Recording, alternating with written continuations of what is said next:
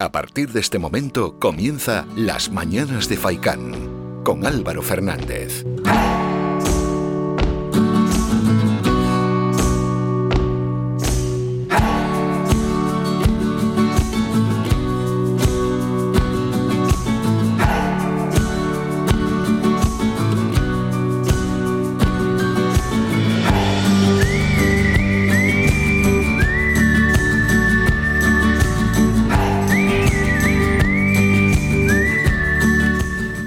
Muy buenos días y bienvenidos a este vuestro programa, Las Mañanas de Faikán. Reciban un saludo de Nerea, que está a los mandos, y también de mi parte de Álvaro Fernández. Por delante, tres horas de programa hasta las once y media de diverso contenido, por supuesto de actualidad y también de contenido diferente a lo que se puede escuchar en otros programas y en otras radios, ¿no? Contenido pues que va variando muchísimo, por eso es un magazine y un contenido que también es bastante actual, bastante audiovisual y donde tratamos temas como por ejemplo la sección Los eSports en la onda temas que tienen que ver con el gaming, los videojuegos que raramente se tocan en los medios de comunicación. Pero también hay entrevistas al uso, lógicamente, faltaría más, ¿no? Como por ejemplo las que tenemos, vamos a ir presentando a las 9 y 5, estará la consejera de Arquitectura y Vivienda del Cabildo de Gran Canaria, Conchi Monzón, porque se ha reunido con los 21 ayuntamientos de la isla y van a impulsar de manera colaborativa con los consistorios proyectos de viviendas sociales y de emergencia habitacional. Bueno, pues ha hecho ese recorrido por los 21 municipios y ha ido apuntando y constatando las necesidades que tienen cada uno en cuanto a vivienda se refiere. Conoceremos, por tanto, si hay problemas comunes para toda la isla, ¿no? Y cuáles son las principales ideas que tienen de cara al futuro. Luego llegará con nosotros Elena Gazale, ella es escritora y cofundadora de Spheres Project. Vamos a hablar, ella junto con otra persona, son los cofundadores de un proyecto de audiolibros. Son canarios y lo van a intentar implantar aquí en nuestro territorio. Hablaremos, por tanto, de audiolibros de el peso que tienen, bueno, habrá que definir, ¿no? Que es un audiolibro, su implantación a día de hoy, también por supuesto conocer cómo es su proyecto. Así que tema interesante y siempre nos gusta por supuesto apoyar las ideas que surgen en nuestro territorio y también a esos emprendedores, pues que muchas veces se la juegan, que tienen una energía y un positivismo para los tiempos que corren fuera de lo normal y que con una idea tiran hacia adelante. A veces funciona y a veces no funciona, pero bueno, el que no lo intenta no lo consigue, eso es seguro. Y hoy también estará con nosotros un joven, él es artista. Él procede de Senegal, aunque ya es tan español como nosotros. Salió de Camerún desde 2013, no llegó a España hasta 2015. Logró pasar a Ceuta y ahora lo tenemos ya aquí en territorio Gran Canario. Él es David Bingón, quien narra su sueño con trampa, ya el nombre lo dice todo para sensibilizar a la juventud sobre la migración. Lo que hace el artista camerunés es representar una obra teatral basada en su vida en 12 institutos en la isla. Os va a gustar, ¿eh? A las 10 y cuarto es mucho quizás decir, ¿no? Que os va a gustar, pero yo creo que sí la conversación que vamos a tener con David Bingón. Y luego, secciones habituales para hoy. A eso de las 10 menos 20 hablamos de nutrición con nuestro experto Iván Tardón. A las 11 menos 20 los eSport en la onda. Hoy hablamos de fisioterapia con María Ross. Y a las 11 y 5 de la mañana toca psicología con la psicóloga Soraya Puerma. Con todo esto comienzan las mañanas de Faikán. La opinión del día.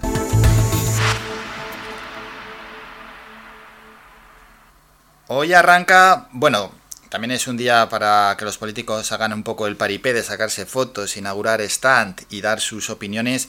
Fitur, esa Feria Internacional de Turismo de Madrid, 41 edición y donde lógicamente no podíamos faltar, ¿no? Pues hay que estar en Fitur. Y parece que, bueno, pues que lo hace para el archipiélago Fitur con un ánimo quizás algo más levantado, ¿no? En cuanto a turismo se refiere, o al menos Así lo están intentando transmitir nuestros representantes. Uno de ellos, el presidente Ángel Víctor Torres. Lo hemos escuchado decir que confía en que los avances en el control de la pandemia permitan reactivar de inmediato el turismo y ha anunciado, por cierto, Torres que hará todo lo que esté en sus competencias para que regresen a las islas sus clientes más fieles en Europa, los clientes, me refiero de Canarias, no los clientes de, de Torres. Incluso convencer al Ministerio de Sanidad de que ha llegado la hora de vacunar a los trabajadores del sector, del sector turístico. Torres ha afirmado lo siguiente, esto ya son palabras textuales, que Canarias no podía ni puede esperar que dependemos de esto, el 60% de nuestra población activa depende directa o indirectamente del turismo y todo el año no tenemos un turismo estacional, vivimos de turismo los 12 meses del año. También lo que decíamos, ¿no? Esos comentarios optimistas. Ángel Víctor Torres ha dejado su propio comentario con cierto optimismo. Mi esperanza y mi deseo sería que igual que fue abrupta el parón económico y pasamos a cero turístico en el mes de abril y mayo del año 2020, que la recuperación sea proporcional, o sea, que sea un pico importante. Los datos lo que nos dicen es que las comunidades más afectadas en los turísticos, básicamente Canarias y Baleares, serán las que más crezcan, también las más afectadas, las más dañadas en lo económico y por tanto también las que merecen mayor apoyo por parte de la Unión Europea y por parte del Gobierno de España, cosa que está, que está ocurriendo. Hoy nuestra perspectiva es que tengamos un 70% de vacunados en verano, y lo vamos a lograr en Canarias, y que tengamos un 70% de turismo en los meses que nos quedan del año 21 frente al año 2019. Eso sí, cuando se va a este tipo de ferias, algo nuevo y atractivo hay que presentar, no montar el stand de todos los años, ¿no? Eso no, no lo hace apenas nadie. Bueno, algunos sí, pero no todos. No nos hemos ido a esta 41 edición de la Feria Internacional de Turismo, FITUR 2021, esta vez con un pabellón más digitalizado, que la novedad podemos decir que es que la posibilidad de que las personas y los profesionales, lógicamente también que lo visiten, puedan eh, geolocalizar los recursos turísticos del archipiélago y disponer de toda la información en sus dispositivos móviles, pues, digitalizar la oferta, vamos, que tengas en, hoy, hoy, en día pues todo se ve en el teléfono y tener de primera mano pues cuáles son los grandes atractivos y cuál es lo que nosotros ofrecemos, ¿no? Para que el turista venga aquí. Bueno, todo, todo correcto. Hay que estar en Fitur, lógicamente, faltaría más. Aunque quizás tampoco es lo más atractivo que vayamos a Madrid con una oferta turística donde los a los peninsulares les obliguemos a hacerse una prueba diagnóstica para entrar en nuestras islas. Que algunos dicen sí, para controlar la pandemia. Hombre, claro, claro que así en cierta medida controlas lo, o pones un poquito de... o, pones tu granito de arena, ¿no? Para que no suban el número de contagios. Hay que recordar que el resto de comunidades, exceptuando Baleares, no tienen... Eh, no, no, no, para entrar en el resto de comunidades no hay que hacerse pruebas diagnósticas. Si estamos hablando de toda Andalucía, toda Cataluña o todo el Mediterráneo, que también es un, son focos muy atractivos para los turistas peninsulares, ahí no hay que hacerse ninguna prueba. Ahí coges el coche, coges el tren o coges lo que quieras y te presentas en el lugar de destino y nadie te pregunta nada. Bueno, nuestra oferta es de sobra conocida, aunque siempre conviene mostrar algo más que el buen tiempo y las playas. Y eso se hace, y eso es positivo. Ahora, a seguir con la responsabilidad, cruzar dedos, que bajen los contagios. Hay países que, por cierto, ya han dado el visto bueno, buenísima noticia, y en breve esperemos que el Reino Unido nos avale firmemente. No me alcanzan estas ganas de... Extraño, Rosalén. ¿Y quién es el otro, Nerea? Esteban. Ah, Esteban. ¿Te gusta? Así, así dices. ¿Quién más? Rosalén igual. Imaginar que lo logramos, pero al final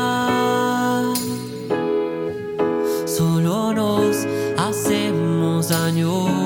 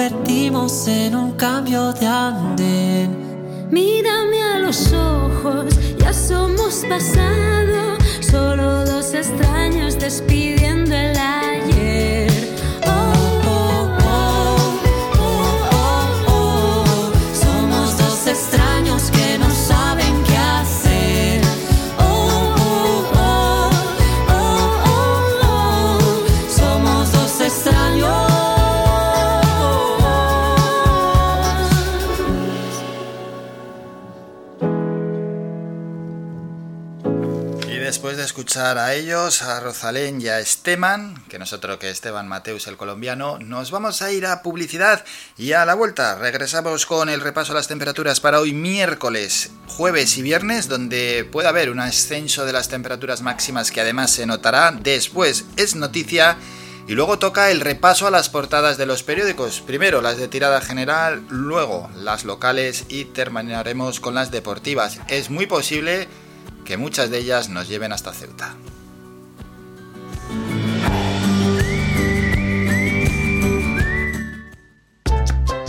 Faikan, red de emisoras. Somos gente, somos radio.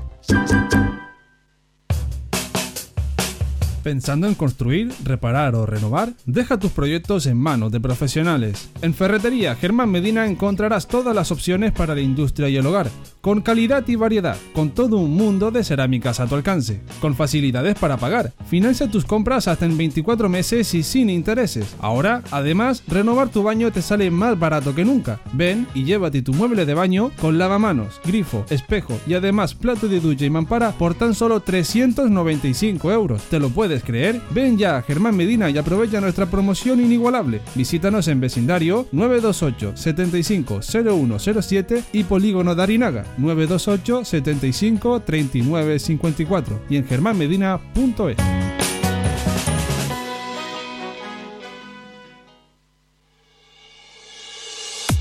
Mantén tus instalaciones de limpieza con Servinagua. Te ofrecemos un servicio profesional de limpieza para oficinas, locales, núcleos residenciales, comunidades de vecinos, industrias, cristales, colegios, limpieza general de obras y mucho más. Teléfono 928 96 37 63 y correo electrónico info arroba servinagua.com. Si ya dispone de un servicio de limpieza, pide presupuesto sin compromiso y lo mejoramos. Recuerda, teléfono 928 96 37 63 y correo electrónico info arroba servinagua.com. Servinagua 2018 SL, empresa con más de 20 años de experiencia.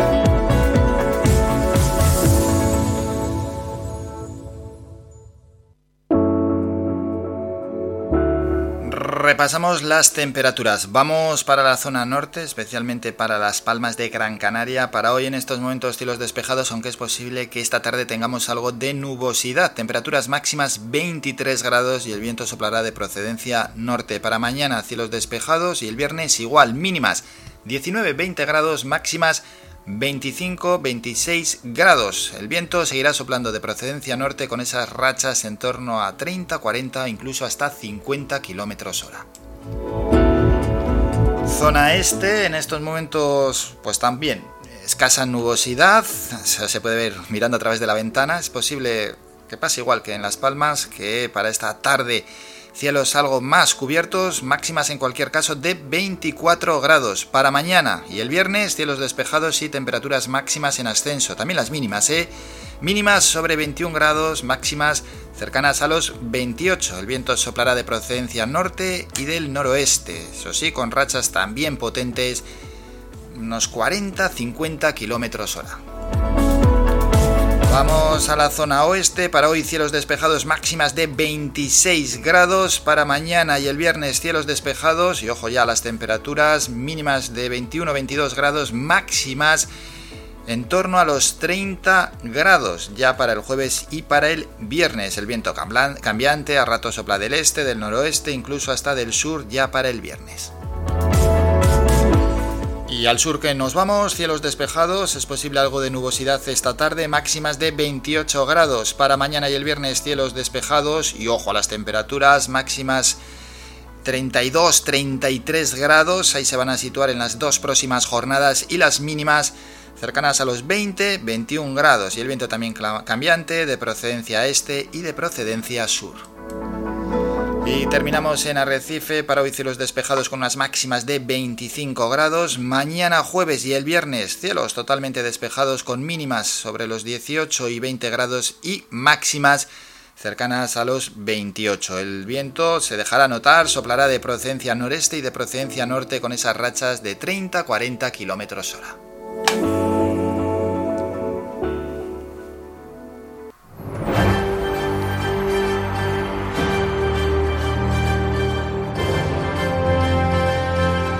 Noticia.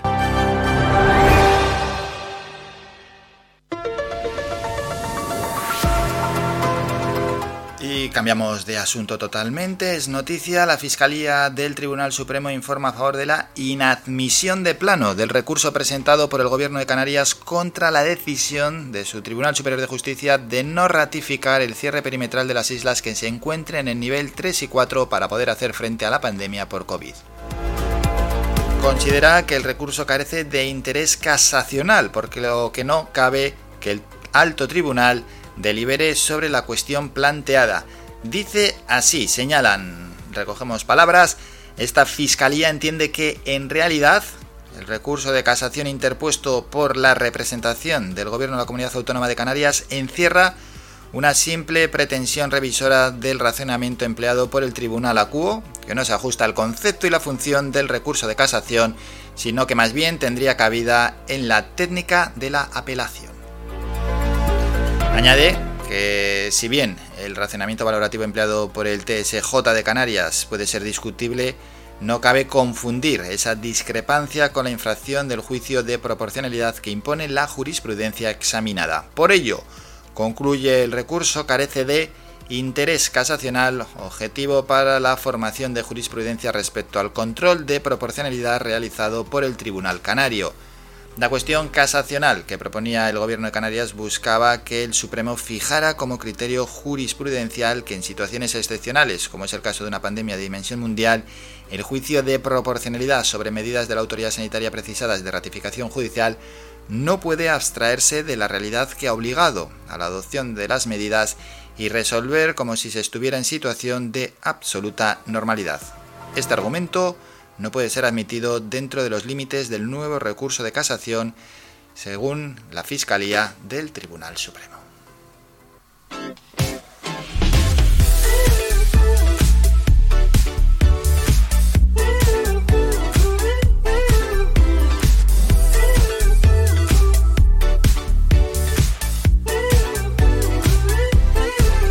Toca ahora irnos a las portadas de los periódicos. Vamos a comenzar por las de tirada general y hoy empezamos por El Mundo. Foto de portada para decenas de menores en el Tarajal de Ceuta. Ahí están sentados. La policía marroquí nos dijo que pasáramos por el Tarajal. Así lanzó Rabat a miles de menores subsaharianos sobre Ceuta. Los soldados que protegieron la frontera dicen nos están enviando a los niños. El mundo, un Sánchez desbordado, trata de contener el órdago de Marruecos. La agresividad de Rabat sorprende al presidente que visita entre abucheos Ceuta para, dice, defender la integridad territorial española. En La Razón, foto de portada para dos tanques, la valla y detrás los inmigrantes. El gobierno ignoró los avisos de Marruecos por el Polisario. Rabat hizo llegar a través de dos comunicados oficiales su malestar por el asilo en España del líder saharaui enfermo de COVID. Exteriores intentó ocultarlo y negoció solo con Argelia. Despliegue del ejército, los blindados y la legión tomaron ayer las playas de Ceuta. Doble vara. Sánchez avisa de que defenderá las fronteras mientras da 30 millones de euros. En el país, la foto de portada, un guardia civil sostiene a un bebé en el agua de la playa Ceutí del Tarajal. En la foto del, es una foto del Instituto Armado, una foto impresionante, la verdad. Marruecos lleva al límite la tensión con España. Rabat vuelve a controlar la frontera tras dejar pasar a unas 8.000 personas. Sánchez dice que defenderá Ceuta y Melilla bajo cualquier circunstancia. La Unión Europea apoya a España y se ofrece a reforzar la seguridad de la valla. Y en ABC el ejército acude al rescate. Los militares tuvieron que auxiliar ayer a centenares de menores que llegaban a las playas de Ceuta agotados y con síntomas de hipotermia.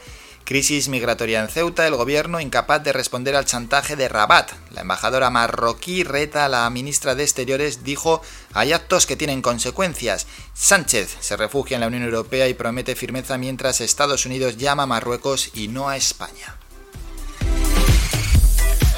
Vamos con Canarias 7, la foto de portada pues también nos lleva a Ceuta, lo decíamos, ¿eh? que las fotos hoy nos podían llevar a Ceuta, también los periódicos más cercanos. Dice así, crisis migratoria y diplomática, Sánchez garantiza la máxima firmeza ante el desafío fronterizo de Marruecos. El presidente viaja a Ceuta y llama a respetar la frontera. Canarias reclama un acuerdo diplomático con Rabat rápido más a recuperar el 70% del mercado turístico, Torres confía en la reactivación del sector clave para la economía del archipiélago. Y el brote del gimnasio lleva la tasa de contagios a riesgo alto, dice Canarias 7. Vamos con la provincia también, ¿eh? nos llevan hasta Ceuta, inmigrantes sentados, el ejército, el mar, bueno, inquietud en Canarias por la crisis con Rabat. El deterioro de las relaciones entre España y Marruecos propicia una aluvión de migrantes a Ceuta. El presidente Torres surge a zanjar la tensión y alcanzar un acuerdo urgente con el vecino africano. La justicia cita por genocida al líder polisario ingresado en España por el que se agravió la disputa.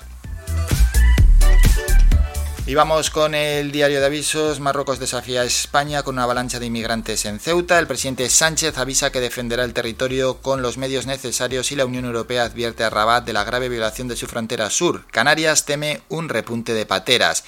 Y en el foro del diario de avisos sale Ana Botín que dice el futuro de España depende de que salvemos a las pymes.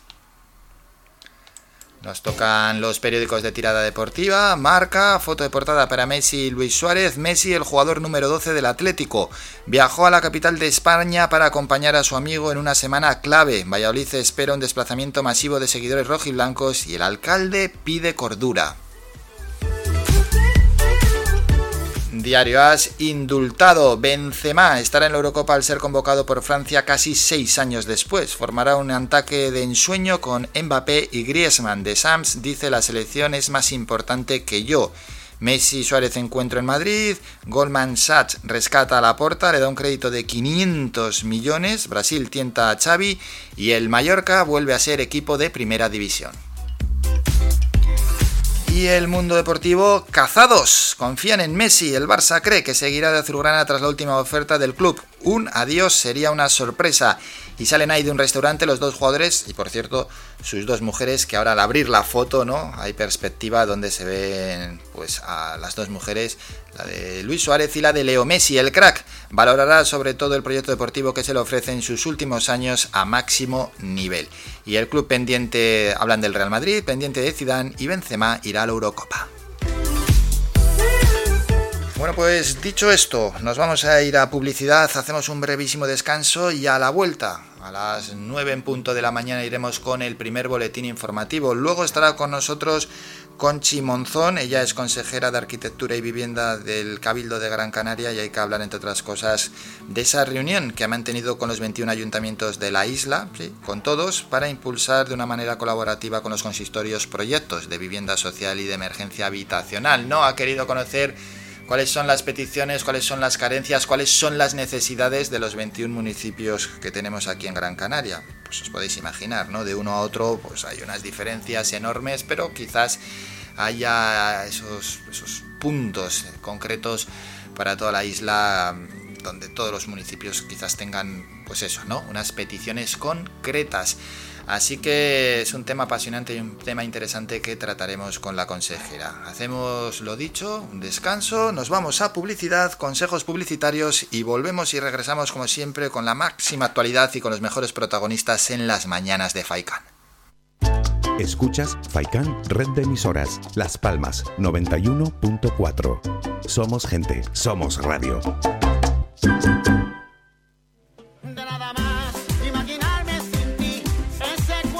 Restaurante Mi Niño abre sus puertas de lunes a viernes de las 7 de la mañana a 6 de la tarde. Le ofrecemos desayunos, menús variados caseros a precios asequibles. Disponemos además amplios salones para cualquier tipo de celebraciones. Infórmate o haga su reserva al 928 700602. Restaurante Mi Niño. Visítanos, estamos en la calle Los Peregrinos, Polino Industrial, El Gora Telde. Parking gratuito y fácil conexión con la autopista Gran Canaria 1. Te esperamos en el restaurante Mi Niño.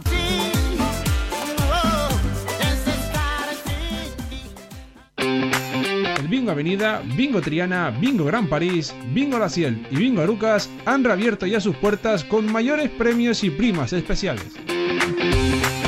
Vuelven con medidas de seguridad e higiene contra el COVID-19. Disponemos de aparcamiento vigilado y servicio de cafetería para nuestros clientes. Vende Belingo y prueba suerte. Te esperamos. Juega de forma responsable. El abuso puede provocar ludopatía. Prohibido a menores de 18 años.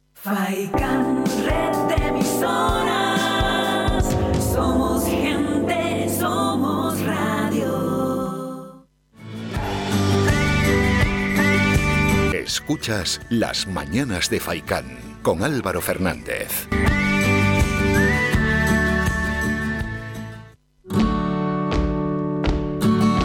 Antes del boletín informativo recordamos los diales de esta radio. En el 104.2 es para Las Palmas de Gran Canaria, Telde, Mogán, Maspaloma, Santa Brígida, San Mateo, Teror, Valsequillo, Ingenio, Agüimes y Vecindario. El 91.4 FM para Las Palmas de Gran Canaria, 95.2 Artenara, 94.5 Maspaloma, 100.4 para la zona de Tunte y ya cambiando de isla, el 91.6 FM es para Arrecife en Lanzarote. Todos esos diales para escucharnos y si no también lo podéis hacer a través de nuestra página web radiofaikan.com.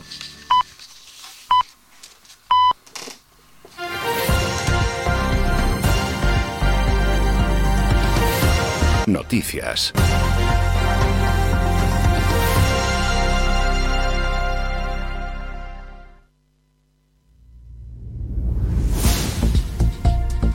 Primer boletín informativo son las 9 de la mañana. Islas Canarias estrena su presencia en la 41 edición de la Feria Internacional de Turismo Fitur 2021.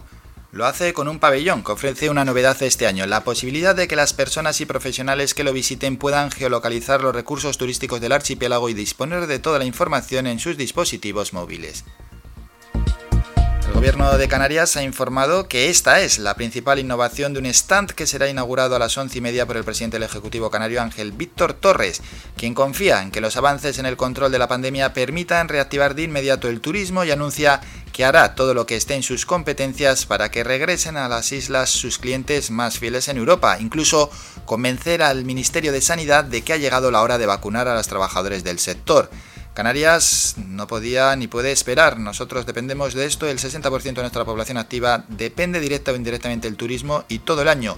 no tenemos un turismo estacional, vivimos del turismo los 12 meses, ha señalado Ángel Víctor Torres en una entrevista cuando se le preguntó por medidas esperadas para el sector como el despliegue de los certificados de vacunación en Europa. Torres también aseguró que espera que tengamos un 70% de vacunados en verano y un 70% del turismo del año 2019 en lo que queda de año. Mi esperanza y mi deseo sería que igual que fue abrupta el parón económico y pasamos a cero turístico en el mes de abril y mayo del año 2020, que la recuperación sea proporcional, o sea, que sea un pico importante. Los datos lo que nos dicen es que las comunidades más afectadas en los turísticos, básicamente Canarias y Baleares, serán las que más crezcan, también las más afectadas, las más dañadas en lo económico y por tanto también las que merecen mayor apoyo por parte de la Unión Europea y por parte del Gobierno de España, cosa que está, que está ocurriendo. Hoy nuestra perspectiva es que tengamos un 70% de vacunados en verano, y lo vamos a lograr en Canarias, y que tengamos un 70% de turismo en los meses que nos quedan del año 21 frente al año 2019. Continuamos, cambiamos de asunto. La Fiscalía del Supremo ha pedido a los magistrados del Alto Tribunal que rechacen el recurso del gobierno canario por la negativa del Tribunal Superior de Justicia de la región de avalar el cierre perimetral de las islas. El Ministerio Público remitió a la Sala de lo Contencioso del Supremo su escrito de alegaciones ante el recurso de casación del gobierno de Ángel Víctor Torres contra el auto del TSJ de Canarias, en el que enmienda la posición de la Fiscalía Autonómica que sí dio su visto bueno al cierre perimetral. Ya en otro orden de cosas, todos los grupos parlamentarios expresaron ayer su apoyo al plan de apoyo al emprendimiento, trabajo autónomo y pymes de Canarias, que tiene una ficha financiera de casi 775 millones de euros para el periodo 2021-2024. Un plan sobre el cual habló en comisión parlamentaria el viceconsejero de Empleo Gustavo Santana, quien recordó que ha sido aprobado por unanimidad en el Consejo de Apoyo al Emprendimiento y ahora corresponde la última palabra al Parlamento de Canarias. Y terminamos hablando de sanidad. La Consejería de Sanidad informó de que una vez administradas 856.300 dosis de vacuna contra la COVID-19 en Canarias, han recibido la pauta completa de vacunación 280.600 personas, lo que supone ya el 15% de la población diana en el archipiélago, que es de 1.871.000 personas. Del total de dosis de vacunas recibidas en el archipiélago contra la COVID-19, que son 985.770, se han administrado algo más de 856.000, lo que representa casi el 87%, según ha indicado en un comunicado la Consejería de Sanidad. Y entre tanto, se han notificado 132 casos de COVID-19 y dos fallecidos en las últimas 24 horas. De esos 132 casos, el, del total, 68 corresponden a Tenerife, 30 a Lanzarote, 29 a Gran Canaria, 5 a Fuerteventura y 1 a La Palma. Regresamos a las 10 con más información.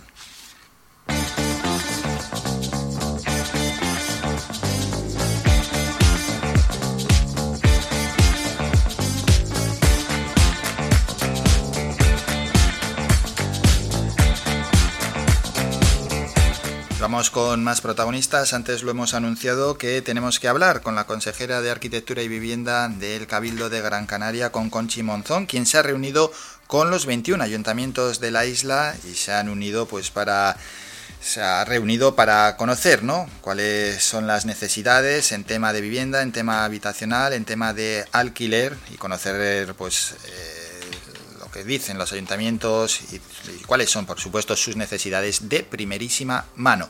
Vamos a saludar ya a la consejera. Conchi, buenos días.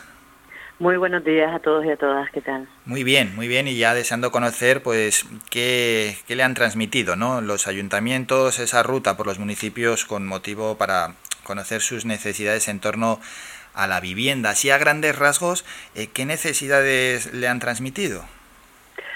Bueno, yo creo que hay muchos puntos en común en todos los municipios, eh, sobre todo la preocupación de la oferta de vivienda y, de los precios de eh, de, esas viviendas para que sean asequibles, sobre todo un problema eh, de los jóvenes, si hablamos ya en municipios eh, de medianía y, más altos, pues bueno, pues tienen un problema de que, de que no hay oferta de vivienda y los jóvenes no tienen eh, donde poder quedarse en esos municipios y al final pues salen de, del municipio de origen aunque tengan ganas de quedarse. Por tanto, hemos hablado eh, pues bueno, pues de toda esa problemática y sobre todo siendo proactivos, ¿no? De buscar soluciones y empezar a trabajar en buscar esas, esas soluciones a- para poder ofertar esas viviendas, ¿no? ¿Qué proyectos podemos hacer de forma conjunta entre todos los municipios eh, y después la problemática específica de alguno de ellos y, y bueno, y trabajar en ese sentido para planificar bien nuestras políticas y ser más útiles entre, entre todos y todas. Bueno, eh, incidiendo en el tema del precio de la vivienda en medianías o en la cumbre, es un problema importante porque si a, a veces cuando hablamos con en representantes de esas zonas hablan de la despoblación, del que no pueden mantener incluso a los jóvenes, si encima se suma Mm. este caso, el precio de la vivienda, pues malo vamos. Sí, la COVID también, bueno, ha transformado, digamos, un poco el, el- la percepción de lo que y la necesidad de lo que es una vivienda, ¿no? Porque en este caso ha sido ha sido nuestro refugio y nuestra y nuestra salvaguarda sanitaria también durante mucho tiempo. Y bueno, eh, muchos municipios nos comentan hemos pasado del se vende al se busca vivienda, ¿no? En, en, estas zonas donde también mucha población, eh, pues bueno, ha decidido salir de la concentración de las zonas urbanas donde bueno, esa concentración también con la COVID nos ha enseñado que hay más riesgos de contagio y, y bueno, y buscan otra forma de, de, eh, de vivir y en viviendas que sean, digamos, pues mu- más amables para, para precisamente estar mucho tiempo en la vivienda, ¿no? Entonces, bueno, esa situación, eh, bueno, nos ha llevado a que podamos estar buscando eh, dentro de las posibilidades que tenemos de- como administración pública, buscar inmuebles de titularidad municipal que ahora mismo estén en desuso. Hablamos a lo mejor de colegios unitarios eh, abandonados que no que, que no que no tienen ahora mismo ningún uso y que bueno haciendo pequeñas modificaciones de del planeamiento dentro de las normas que, que, que rigen el tema de urbanismo y una inversión de rehabilitación, pues, pues seamos capaces de crear algunas unidades de vivienda a precios asequibles que puedan, bueno, dar esa función. Para los jóvenes, tener una vivienda asequible, una primera vivienda en la que puedan permanecer en el municipio y, y también para situaciones de emergencia habitacional, porque bueno, también tenemos un parque de vivienda muy antiguo con, con problemas, eh, con, con falta de recursos, desgraciadamente por parte de mucha población, que cuesta mucho rehabilitar y a veces, bueno, en situaciones de emergencia requieren que haya una transición temporal de que las personas estén en una vivienda mientras se busca una solución habitacional a la, a la problemática que sea, ¿no? Si, si la vivienda original requiere una rehabilitación, pues que se rehabilite, o si ha habido pues una, un incendio, que también desgraciadamente lo hemos tenido en estas islas en los últimos meses, pues tengan una alternativa hasta que se rehabilite también esa vivienda, o cualquier otra situaciones en las que, bueno, la otra alternativa es estar en la calle, ¿no? Entonces Hmm. buscar esa vivienda de tránsito hasta que, eh, bueno, pues por parte de todas las administraciones competentes, en este caso también el gobierno de Canarias, pues se busca una alternativa habitacional a, a esas personas que tienen ese derecho. Sí, luego otra alternativa también es el alquiler o otra pata de la mesa. Y en cuanto al alquiler, la oferta de vivienda en alquiler es, es asequible. ¿Podemos decir que hay un problema de alquiler aquí en la isla en cuanto al precio también se refiere? Bueno, yo creo que sí que hay un, hay un problema. Es verdad que en estos últimos meses ha habido un cambio en esa tendencia de una pequeña reducción del precio del alquiler, también porque, bueno, el alquiler vacacional, que también, bueno, es un factor importante dentro de lo que es la oferta de vivienda y los precios de los alquileres, pues bueno, eh, con la COVID ha descendido el turismo y eso ha hecho que muchas de estas viviendas que estaban en alquiler pues pasen a ser viviendas eh, digamos de uso residencial eh, normal. Y bueno eh, yo creo que eso ha, ha hecho que el mercado cambiara un poco los precios pero siguen siendo elevados. Mm, tenemos que recordar cuál es el, el- la retribución media de cualquier de cualquier joven eh, eh, o de cualquier familia en estos momentos no Eh, tenemos un ingreso eh, de lo que es el salario mínimo eh, profesional que ha aumentado cuestión que es favorable para las familias pero estamos hablando de 900 euros. Eh, si nos vamos a cual, a- bueno, depende de los municipios evidentemente y de la zona, pero bueno, un alquiler eh, normal es raro que baje de 600 euros, con lo cual, bueno, pues si se cobran 900 euros, pues es fácil hacer las cuentas, ¿no? Ya. O incluso cobrando mil y poco, ¿no? Eh, es muy complicado que las familias, que los jóvenes puedan emanciparse y que y que se pueda mantener un alquiler y, y- y el resto de gastos que conlleva pues un proyecto de vida, ¿no? Con lo cual evidentemente desde lo público tenemos que hacer es que esos, esos alquileres sean más asequibles y bueno, yo creo que en esta en estas mm, reuniones que hemos tenido hemos visto también un problema muy importante de las viviendas vacías que nosotros dentro del Consorcio de Viviendas de Gran Canaria estamos analizando dentro del Observatorio de Vivienda con un convenio con la Universidad de Las Palmas para conocer exactamente y tener un mapa eh, muy claro en la isla de Gran Canaria de cuál es la situación de las viviendas pero bueno, sí hay municipios que ya tienen información de su propio municipio y en algunos casos nos comentaban, pues bueno, yo resaltar en el municipio de Valsequillo, mm, que cerca de 700 viviendas vacías, ¿no? Uf, Eso es sí, sí, sí, un número increíble. inmenso, inmenso, eh, con, que además con problemas porque son viviendas en muchos casos en las que eh, son muchos herederos porque han pasado de, de- de los originales pues a nietos, con muchos que no se ponen de acuerdo, algunos no están ni siquiera en la isla.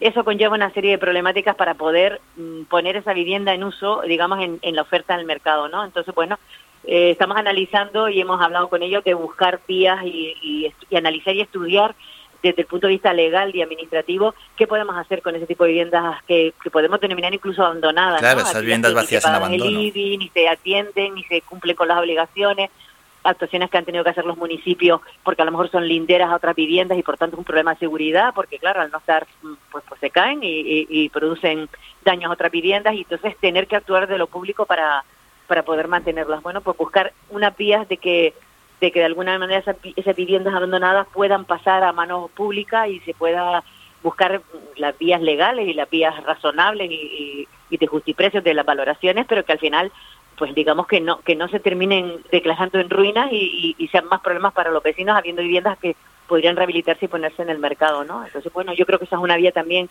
que nos toca analizar y, y buscar soluciones en ese en ese sentido, al Hmm. margen de que después hablamos de la rehabilitación de viviendas en general de las personas, ya no hablamos de viviendas vacías, sino de viviendas en las que en las que, bueno, viven personas con pocos recursos y que requieren un mantenimiento porque tenemos que hablar de que las viviendas también tienen que ser confortables y cumplir su función de, Sí, de- sí, de sí. seguridad sanitaria también, ¿no? Que no, se, no, no sean producto de que eh, de generen enfermedades en personas que viven en su interior, pues porque no tengan el mantenimiento, por las humedades, etcétera, etcétera, ¿no? Y que después en Canarias también a nivel general siempre hablamos de nuestro clima, que es maravilloso, pero claro, nuestro clima maravilloso lo tenemos en la costa. A medida que vamos subiendo de altitud, Claro. evidentemente nuestro clima se hace más extremo. Y yo creo que es importante también que empecemos a valorar dentro de todo lo que es sostenibilidad y, y cuando hablamos de reducir eh, la huella de carbono y, y las emisiones, pues bueno, tener más eficiencia energética en estas viviendas con climas más extremos, donde las actuaciones empecemos a trabajarlas, pues eh, pues mejorando la confortabilidad de la vivienda, es decir, que esos climas extremos en invierno no hagan ni tanto frío ni en verano haga tanto calor, ¿no? Y eso se puede actuar de una forma pasiva, de forma constructiva en, en las viviendas y yo creo que esa es una línea de actuación también en la que todos eh, eh, estamos alineados y en la que vamos a intentar trabajar también y, y bueno, toda esta ruta mm, lo que nos tiene que servir y que de hecho ese es el objetivo de esta ruta es planificar dentro del consorcio de viviendas que como saben están los municipios consorciados excepto tres en la isla de Gran Canaria pues trabajar en esa planificación de tal manera que vayamos trabajando en esas líneas que hemos visto que son las necesarias para para mejorar primero las condiciones de las personas que viven en todos los municipios de nuestra isla y en segundo lugar mm, pues ¿no? todas estas viviendas esta problemática de vivienda vacía o de inmuebles sin, sin uso que pueden ser de titularidad municipal pues mejorarlos y ponerlos en, en oferta de vivienda con precios asequibles, con lo cual mejoraremos evidentemente la capacidad de las familias ah, y de los jóvenes y de, de vivir mm, pues mejor, ¿no? Sí, Tener esta sí, vivienda sí. Como, como algo fundamental. Bueno, esos temas concretos. El último también ha sido sobre eficiencia energética. Luego me imagino que también eh, hablaron, ¿no? Acerca de, de las de las personas mayores con temas como puede ser el cohousing o esas viviendas de grandes dimensiones que, por ejemplo, hay en las medianías, quizás. Sí, hay, hay situaciones muy claves que es que, claro, no todas las viviendas en los municipios están en el casco, donde están todos los servicios, donde están todas las prestaciones, sino que nos encontramos con viviendas que se encuentran pues fuera en, en- en poblaciones un poco más alejadas del casco, ¿no? Y, y muchas veces también ese envejecimiento de la población, muchas personas mayores que viven solas y algunas de ellas en viviendas que a lo mejor se les hacen hasta inmensas, ¿no? Para, para ellos solos. Entonces, bueno, hay proyectos a través también no solo de viviendas, sino también en colaboración con servicios sociales de buscar con un acompañamiento, buscar una manera de generar eh, eh, una covivienda, digamos, de pocas personas, donde a lo mejor estas personas mayores pudiéramos encontrar una vivienda en el casco que les ayude a estar más cerca de todas estas prestaciones, tanto sanitarias como de ocio y de, y de, y de actividad, crecimiento activo y, y no, no se encuentre en sus viviendas por, por, por falta de capacidad de poder relacionarse, poder salir dependiendo de dónde esté ubicada y, y bueno, mejorarlas y con esa compañía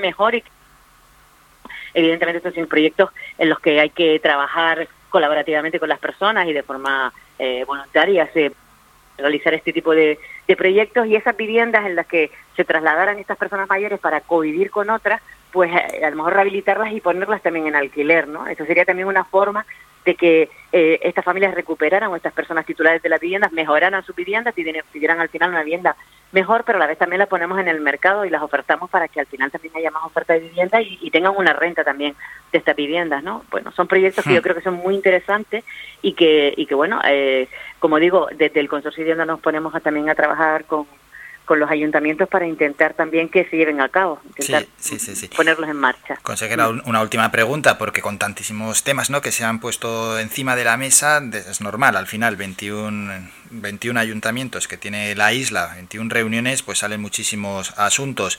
La verdad es que hay, hay trabajo por delante, ¿eh?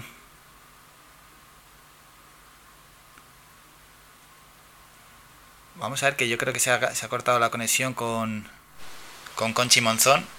De hecho, había ratos entre que se cortaba. A ver si tenemos consejera, no sé si nos escucha. No, pues eh, se ha cortado, se ha cortado la conexión. Vamos a ver si lo podemos recuperar y si no nos vamos, lo vamos a despedir. Vamos a ir llamando a la consejera de Arquitectura y Vivienda del Cabildo. Sí que estaba sucediendo justo al final de, de la conversación, pla, plas, pequeños cortes, pero que bueno, que en cualquier caso vamos a ver si, si podemos recuperar la última pregunta que encima era y luego ya despedir a la consejera de Arquitectura y Vivienda del Cabildo de Gran Canaria que pues, nos ha contado un montón de cosas, ¿eh? que tiene que ver con la habitabilidad de la vivienda, que tiene que ver con el alquiler, que tiene que ver con la eficiencia energética, que también con esas viviendas eh, de grandes dimensiones en las medianías o las viviendas que están vacías, algunas en, en, abandono o algunas de una titularidad que se han despreocupado ¿no?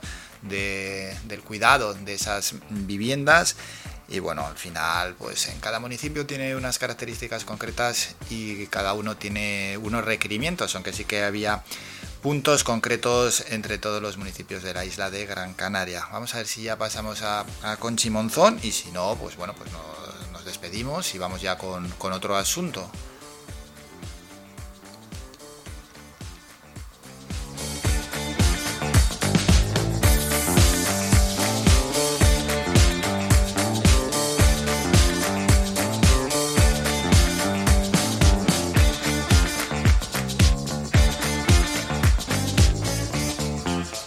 Ya tenemos de nuevo a Conchi Monzón. Consejera, no queríamos eh, cortar así la conversación, que se ha cortado la comunicación telefónica y bueno, pues antes de despedirnos, lo que les estábamos preguntando, un montón de asuntos puestos encima de la mesa, la eficiencia energética, la rehabilitación, eh, viviendas vacías en abandono, oferta en cuanto a vivienda, oferta de alquiler, 21 municipios, la verdad es que muchísimo trabajo por delante, ¿no?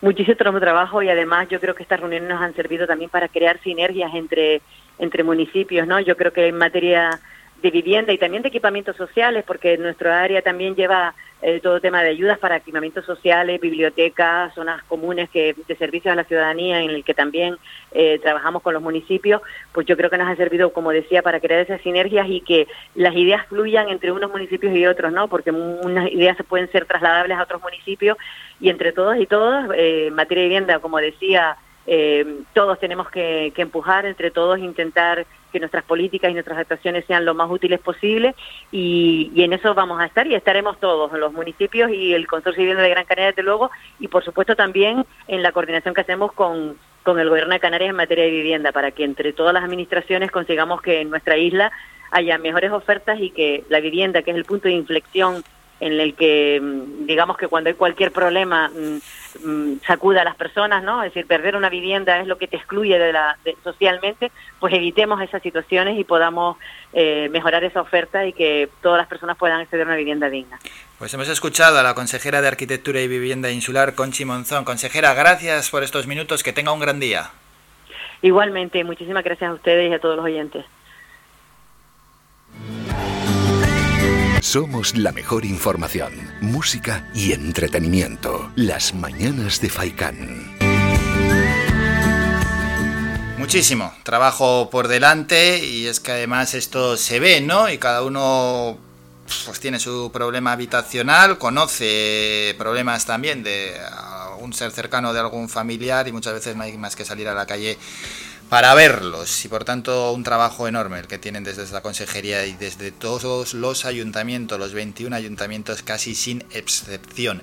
Nos toca ahora hacer un descanso, nos vamos a la publi, a la vuelta regresamos con más información. Primero llegará Juan Cruz Peña con el kiosco digital y después en esa sección El Mundo Digital nos vamos a Twitter a conocer las 20 tendencias del día. Venga un descanso y volvemos con más información en las mañanas de Faikan. Faikan, red de emisoras. Somos gente, somos radio. El Bingo Avenida, Bingo Triana, Bingo Gran París, Bingo La Ciel y Bingo Arucas han reabierto ya sus puertas con mayores premios y primas especiales. Vuelven con medidas de seguridad e higiene contra el COVID-19. Disponemos de aparcamiento vigilado y servicio de cafetería para nuestros clientes. Vende Belingo y prueba suerte. Te esperamos. Juega de forma responsable. El abuso puede provocar ludopatía. Prohibido menores de 18 años. ¿Pensando en construir, reparar o renovar? Deja tus proyectos en manos de profesionales. En Ferretería Germán Medina encontrarás todas las opciones para la industria y el hogar, con calidad y variedad, con todo un mundo de cerámicas a tu alcance, con facilidades para pagar. Financia tus compras hasta en 24 meses y sin intereses. Ahora, además, renovar tu baño te sale más barato que nunca. Ven y llévate tu mueble de baño con lavamanos, grifo, espejo y además plato de ducha y mampara por tan solo 395 euros. ¿Te lo puedes creer? Ven ya a Germán Medina y aprovecha nuestra promoción inigualable. Visítanos en vecindario 928 75 0107 y Polígono Darinaga 928 75 39 54 y en germánmedina.es. Somos gente, somos radio. Escuchas Las Mañanas de Faicán con Álvaro Fernández.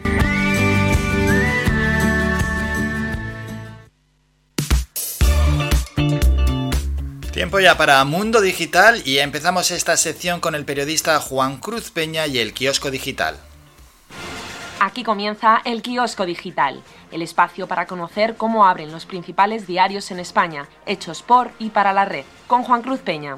Hola, ¿qué tal? Saludos y bienvenidos. Hoy es miércoles, hoy es 19 de mayo de 2021 y comenzamos ya. Vamos con la apertura de El Confidencial. La tibieza del gobierno y la visita de Sánchez a Ceuta abocan a una crisis larga con Marruecos. Tanto el presidente Pedro Sánchez como sus ministros evitaron señalar la responsabilidad del país vecino en la ola migratoria sin precedentes, con la que las autoridades marroquíes buscan que España les dé más apoyo en el contencioso del Sáhara Occidental, alineándose como mínimo con Francia. Así abre el diario.es. Marruecos provoca una crisis con España utilizando a su población para desestabilizar la frontera con Ceuta. El sábado comenzó el boca a boca sobre la apertura de las fronteras con Ceuta. No es la primera vez que Marruecos reacciona así, pero sí la más numerosa. La crisis cambia los planes del gobierno y Sánchez se desplaza al terreno.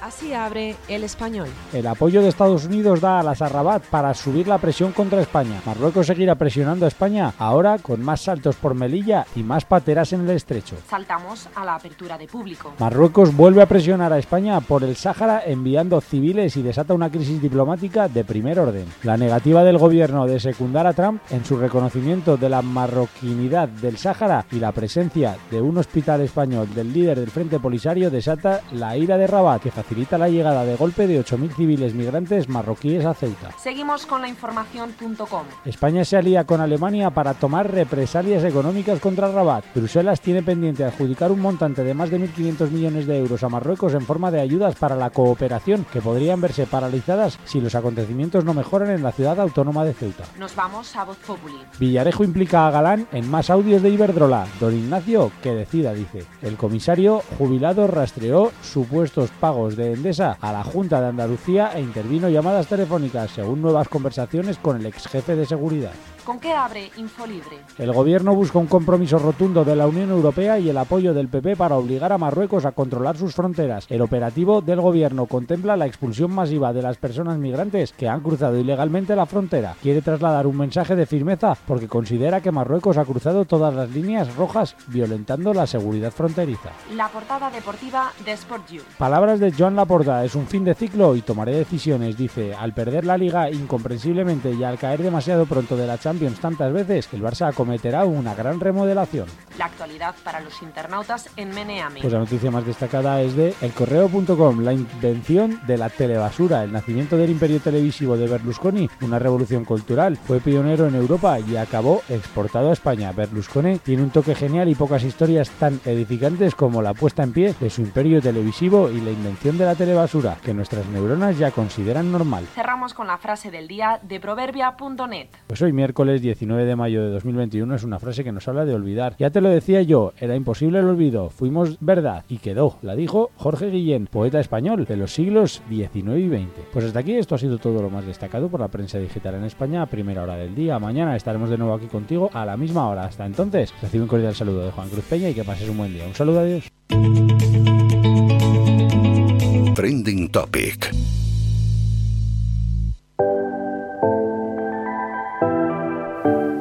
Muchísimas gracias, como siempre, Juan Cruz Peña, por toda la información. Nos vamos a Twitter, 20 tendencias que tenemos en estos momentos. Feliz miércoles, no vale para nada. La segunda es la cafetera Amistades Peligrosas. Fitur 2021 se acaba de colocar tercera. ¡Buah! Como ha entrado Fitur 2021, vamos a ver qué dicen por ahí. Bueno, está la de la cuenta de Fitur, la de IFEMA Madrid, Turismo Madrid dice bienvenidos a la comunidad de Madrid, arrancamos la primera jornada de Fitur 2021 y se produce el reencuentro de todo el sector turístico en IFEMA. Volverás a descubrirnos, nos vemos en el pabellón 9 hasta el 23 de mayo. Más cosas, Fitur, los Reyes visitan stands del pabellón 10 de IFEMA, Madrid, junto a todas las autoridades presentes en la inauguración de Fitur 2021. Turismo, Industria y Comercio del Gobierno de Canarias, Yaiza Castilla, Tere Berasategui, etcétera, Ciprián Rivas, bueno, más gente que han puesto ahí ya se encuentran en IFEMA. En breve el stand Islas Canarias en Fitur 2021 comenzará a recibir profesionales del turismo. Lo inaugurará a las once y media el presidente Ángel Víctor Torres. Vamos ahora en este caso con más tendencias. Gotas de solidaridad se ha colocado como cuarta tendencia. Y dice así, la Asociación Española contra el Cáncer vuelven las gotas de solidaridad por cada tweet. Con este hashtag, hashtag gotas de solidaridad, Solán de Cabras donará un minuto de atención psicológica a pacientes de cáncer y familiares. Infocáncer 900 100 036. Siguiente tendencia, la quinta es sesión de control. Vamos para allá. Y bueno, aquí claro, todos han puesto su dispositivo para ir a tope todos los partidos, Congreso dice en directo el Pleno celebra la sesión de control al gobierno y debate dos mociones. Ismael Sirio López del PP dice ser líder de la oposición es, además de criticar todo lo que hace mal el gobierno, tender la mano, ofrecer apoyo y tener sentido de Estado, como por ejemplo lo que acaba de hacer Pablo Casado en la sesión de control sobre la crisis con Marruecos. España necesita un presidente así. El PSOE, la derecha no acepta que gobierne la izquierda porque ha ganado las elecciones de manera legítima. No tiene plan B, solo tiene un único objetivo, utilizar cualquier calamidad para derrotar al gobierno de España y no lo va a lograr. Y así todo el rato porque todos los partidos han entrado a bloque ya con pues, la gente que tenga en sus redes sociales para lanzar sus mensajes. Javier Ruiz es la sexta tendencia, ministro de Derechos Humanos es la séptima tendencia.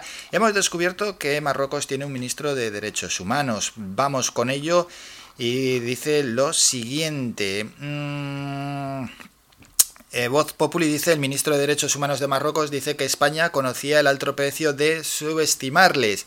Hay más. El país dice lo siguiente. Esta madrugada la Guardia Civil ha interceptado a varias personas intentando cruzar la valla de Ceuta mientras las fuerzas marroquíes dispersaban grupos de gente en el otro lado. O penal de pena que Marruecos tenga un ministro de Derechos Humanos es una fantasía. Vamos con otras tendencias. Pfizer y AstraZeneca son la 8 y la 9. Dicen lo siguiente, Ignacio Escolar, Sanidad defiende poner una segunda dosis de Pfizer a los menores de 60 vacunados con AstraZeneca. El país, las personas vacunadas con una primera dosis de AstraZeneca pueden recibir de forma eficaz y segura una segunda de Pfizer. Esta es la conclusión del estudio presentado ayer por el Instituto de Salud Carlos III. Más Tatum 118-100 Tatun con 50 puntos destroza los Wizards y los Celtic jugarán contra los Net. Hablamos de la NBA, la Audiencia Nacional, Risto, Polisario, más o menos ya por ahí van los tiros igual, Audio, JN17, Blas, esto tiene que ver con Eurovisión. Eurovisión 2021, por primera vez en su historia, Australia no consigue un pase a la final. Y luego está Cruz Roja, Mohamed, España y Marruecos o Santi Abascal. Todo ello con la crisis en Ceuta. Hasta aquí, Mundo Digital.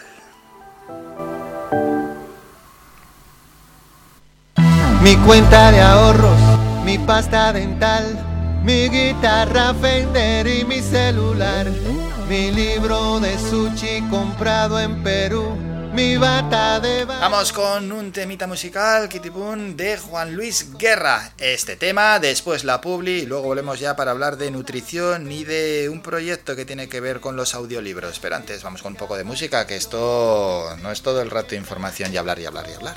Tengo es tuyo, tuyo, tuyo, tú la única en mi vida.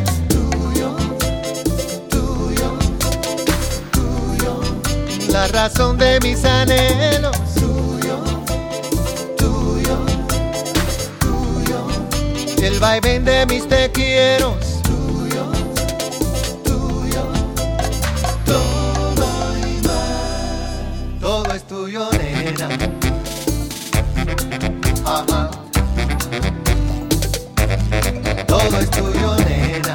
Mi vida, mi cielo. La que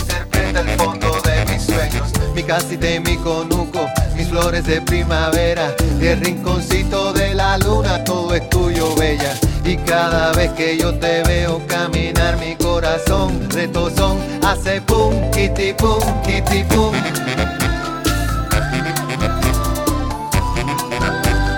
Pum, kitty pum, kitty pum.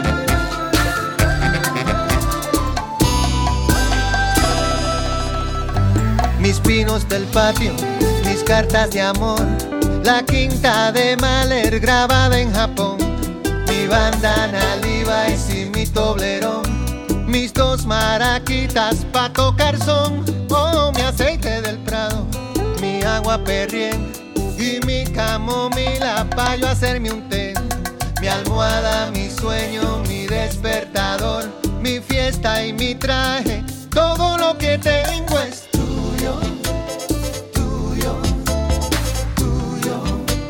la única en mi vida. Tuyo, tuyo, tuyo, la razón de mis anhelos. Tuyo, tuyo, tuyo, el vaivén de mis te quiero.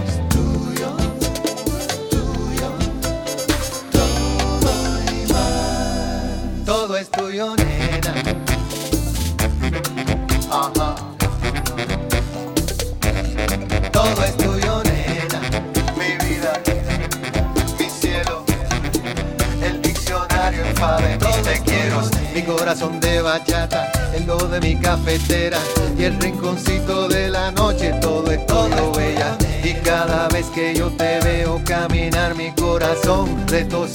hace pum, kitty pum, kitty pum. Pum,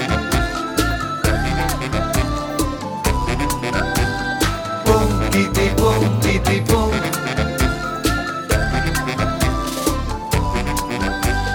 Un Juan Luis Guerra que nos lleva a publicidad. A la vuelta tenemos que hablar de nutrición con el experto Iván Tardón y después Elena Gazale, quien es escritora y cofundadora de Sphere Project, nos hablará de audiolibros de un proyecto que tienen para Canarias. Eh, ya hay otro miembro, otro, otra persona, son cofundadores de, de este proyecto que tiene que ver con los audiolibros y que queremos conocer, ¿no? Y mostrar a todos los oyentes en qué consiste.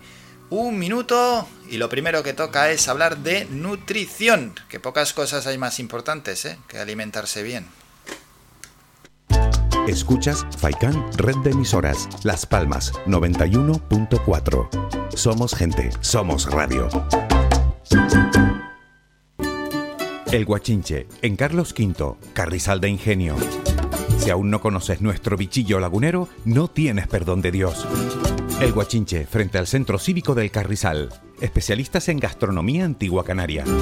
El Guachinche, ven a conocer el patrimonio canario a través de las recetas de Doña Luisa. Costillas con piña, papas negras, atún de romería y muchas deliciosas recetas más. El Guachinche, teléfono de reservas 626 20 18 72. El Guachinche, en el Carrizal, especialistas en cocina antigua canaria, bichillo y vino tradicional. El Guachinche, en el Carrizal, disfruta de lo nuestro.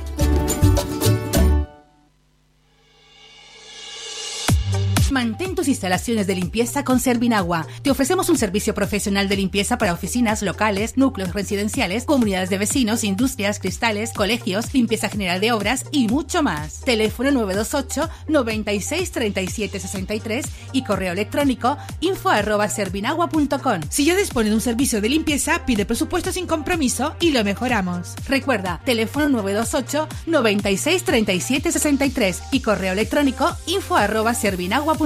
Servinagua 2018 SL, empresa con más de 20 años de experiencia.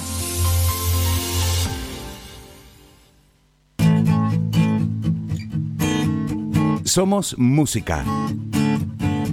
Somos información. Somos entretenimiento. Somos vida. Somos Radio Faikán. Somos gente. Somos radio.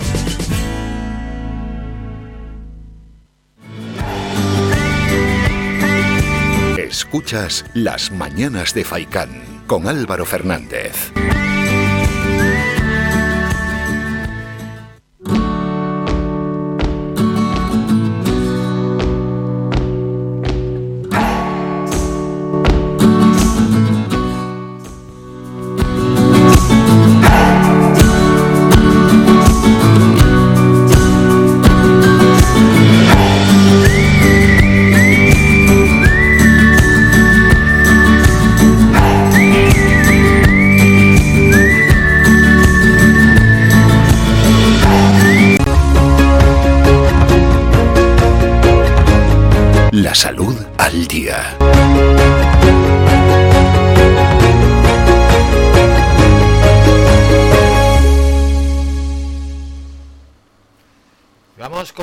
Miércoles con nuestro experto en nutrición, Iván Tardón. El que quiera nos puede ver en directo a través de Facebook, no solo nos puede escuchar en la FM habitual, ¿no? Saludamos ya a Iván. Iván, buenos días.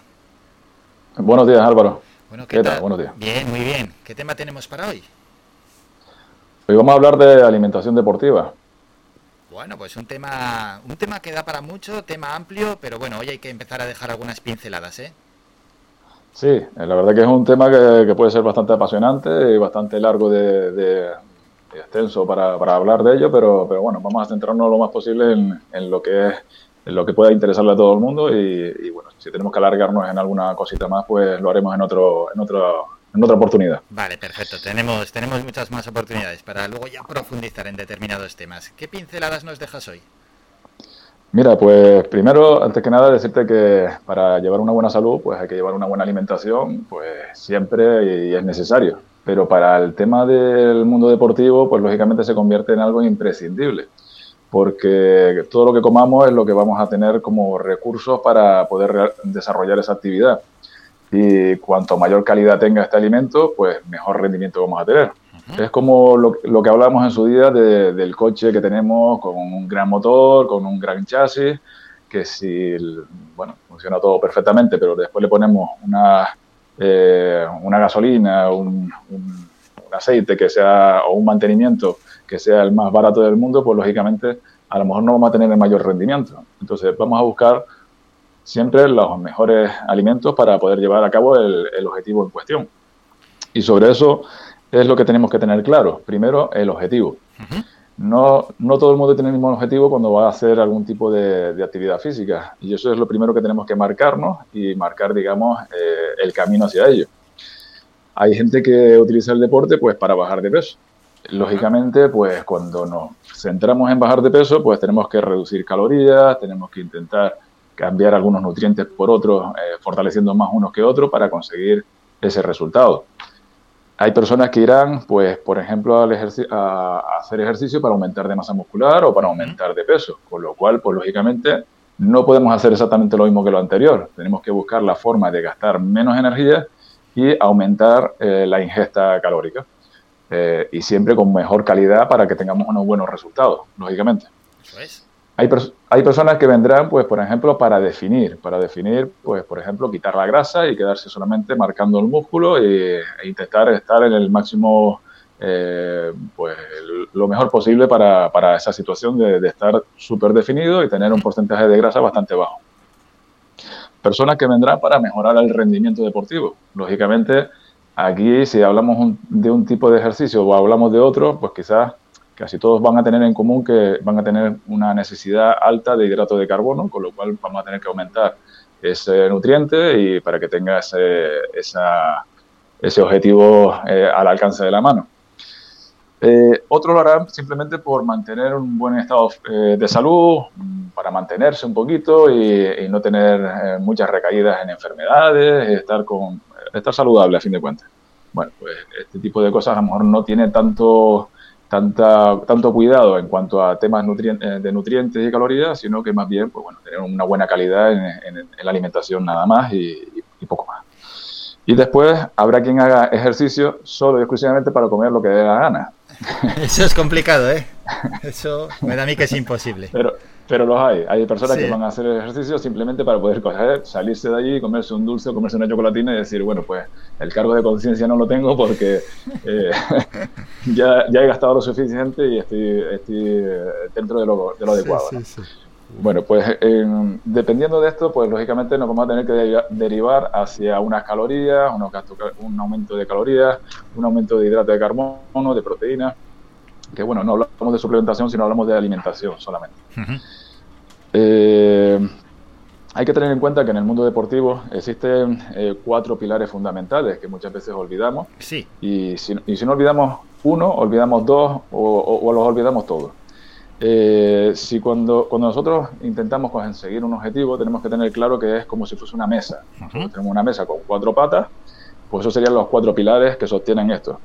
Y esos cuatro pilares básicamente son la alimentación, que es la que estamos hablando un poquito por encima, sí. El entrenamiento, el tipo de entrenamiento y, la calidad del entrenamiento que hagamos, la hidratación y también el descanso, que es uno de los que normalmente se olvida más. Tanto la hidratación como el descanso suelen ser los más olvidados en este tipo de objetivos. Y te digo esto un poco porque recuerdo algún paciente que vino alguna vez que era corredor de montaña y, y, bueno, pues eh, venía porque el rendimiento deportivo no era suficiente, estaba mm, teniendo mucho, muchas fatigas, no, no, llegaba, digamos, a, a cumplir ese objetivo de, de, entrenamiento diario y bueno, haciendo un repaso de lo que estaba haciendo, estaba entrenando siete días a la semana y aproximadamente unos 30 kilómetros casi, casi diarios. ¿Tanto? Entonces, Sí. Eh, pero sin ninguna planificación. O sea, lo, hacía y ya está. Eh. A lo largo de la semana no, no, cargaba más unos días, aprovechaba otros días para descansar y a lo largo ya de las semanas. O sea, sin ton ni no, son. Y esto, no, y esto te lo puedes encontrar fácilmente diariamente en consulta. O sea, personas que a lo mejor que, pues, se marcan un objetivo de correr una maratón o correr una.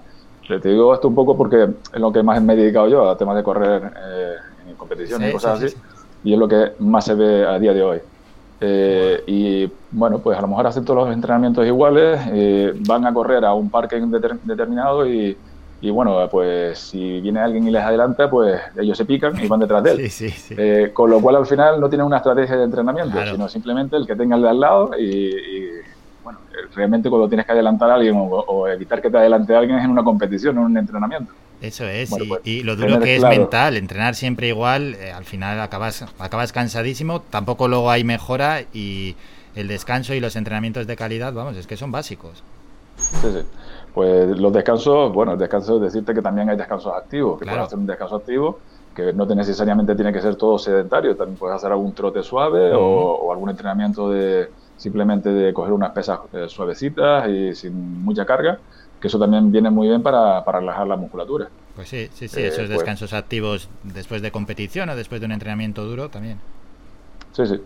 Pues básicamente eh, es eso, el, buscar una estrategia, buscar el camino, eh, seguir ese camino y no desviarte de él. Eh, sería ilógico que, que te plantees marcarte la meta de bajar peso y que te dediques a, a estar picoteando entre horas o comiendo una cantidad de hidratos de carbono muy elevada eso es eh, otro tema que podemos tocar otro día porque al final podemos eh, es, que, es que esto es muy apasionante y da para muchos temas.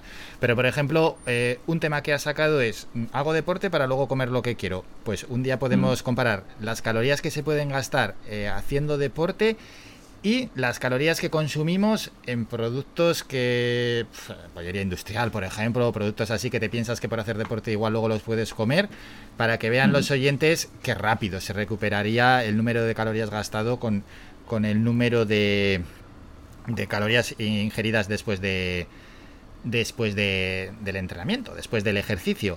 Así que, Iván, si tienes eh, algún apunte más que dejarnos, y si no, incluso igual hasta te propongo ya un tema para la semana que viene a raíz de lo que has dicho.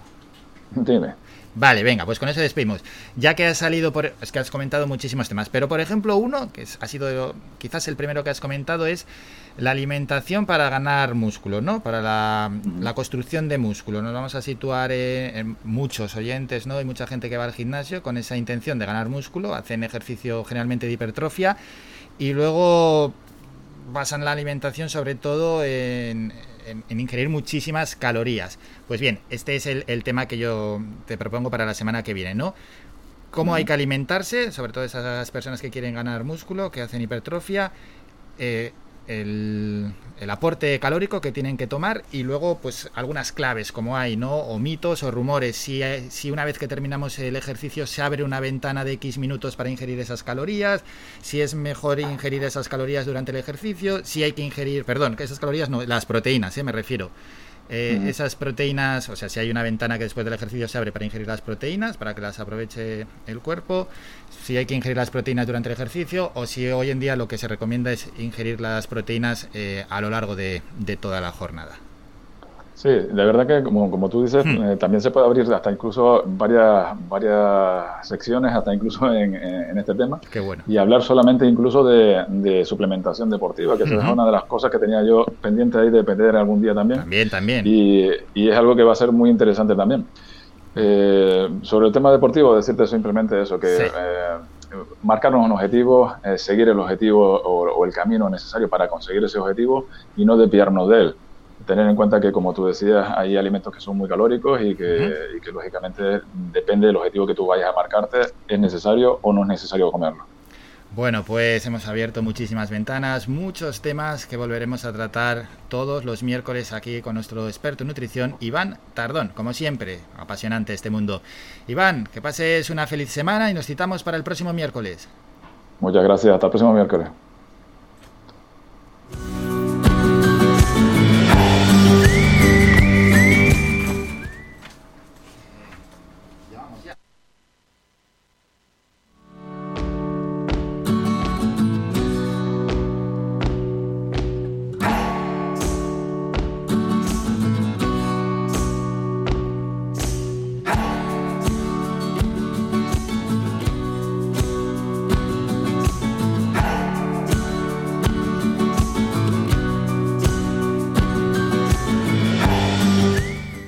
Hemos cambiado ya de estudio, estábamos ahí emitiendo también a través de Facebook y ahora nos volvemos al que es habitual, ¿no? Y desde donde se hace este programa, porque hay que hablar con la siguiente protagonista, que ella es, en este caso, Elena Gazale, es escritora y es eh, cofundadora de un proyecto que tiene que ver con audiolibros, los audiolibros, ¿no? Que han llegado para adaptarse a falta de tiempo de la sociedad actual.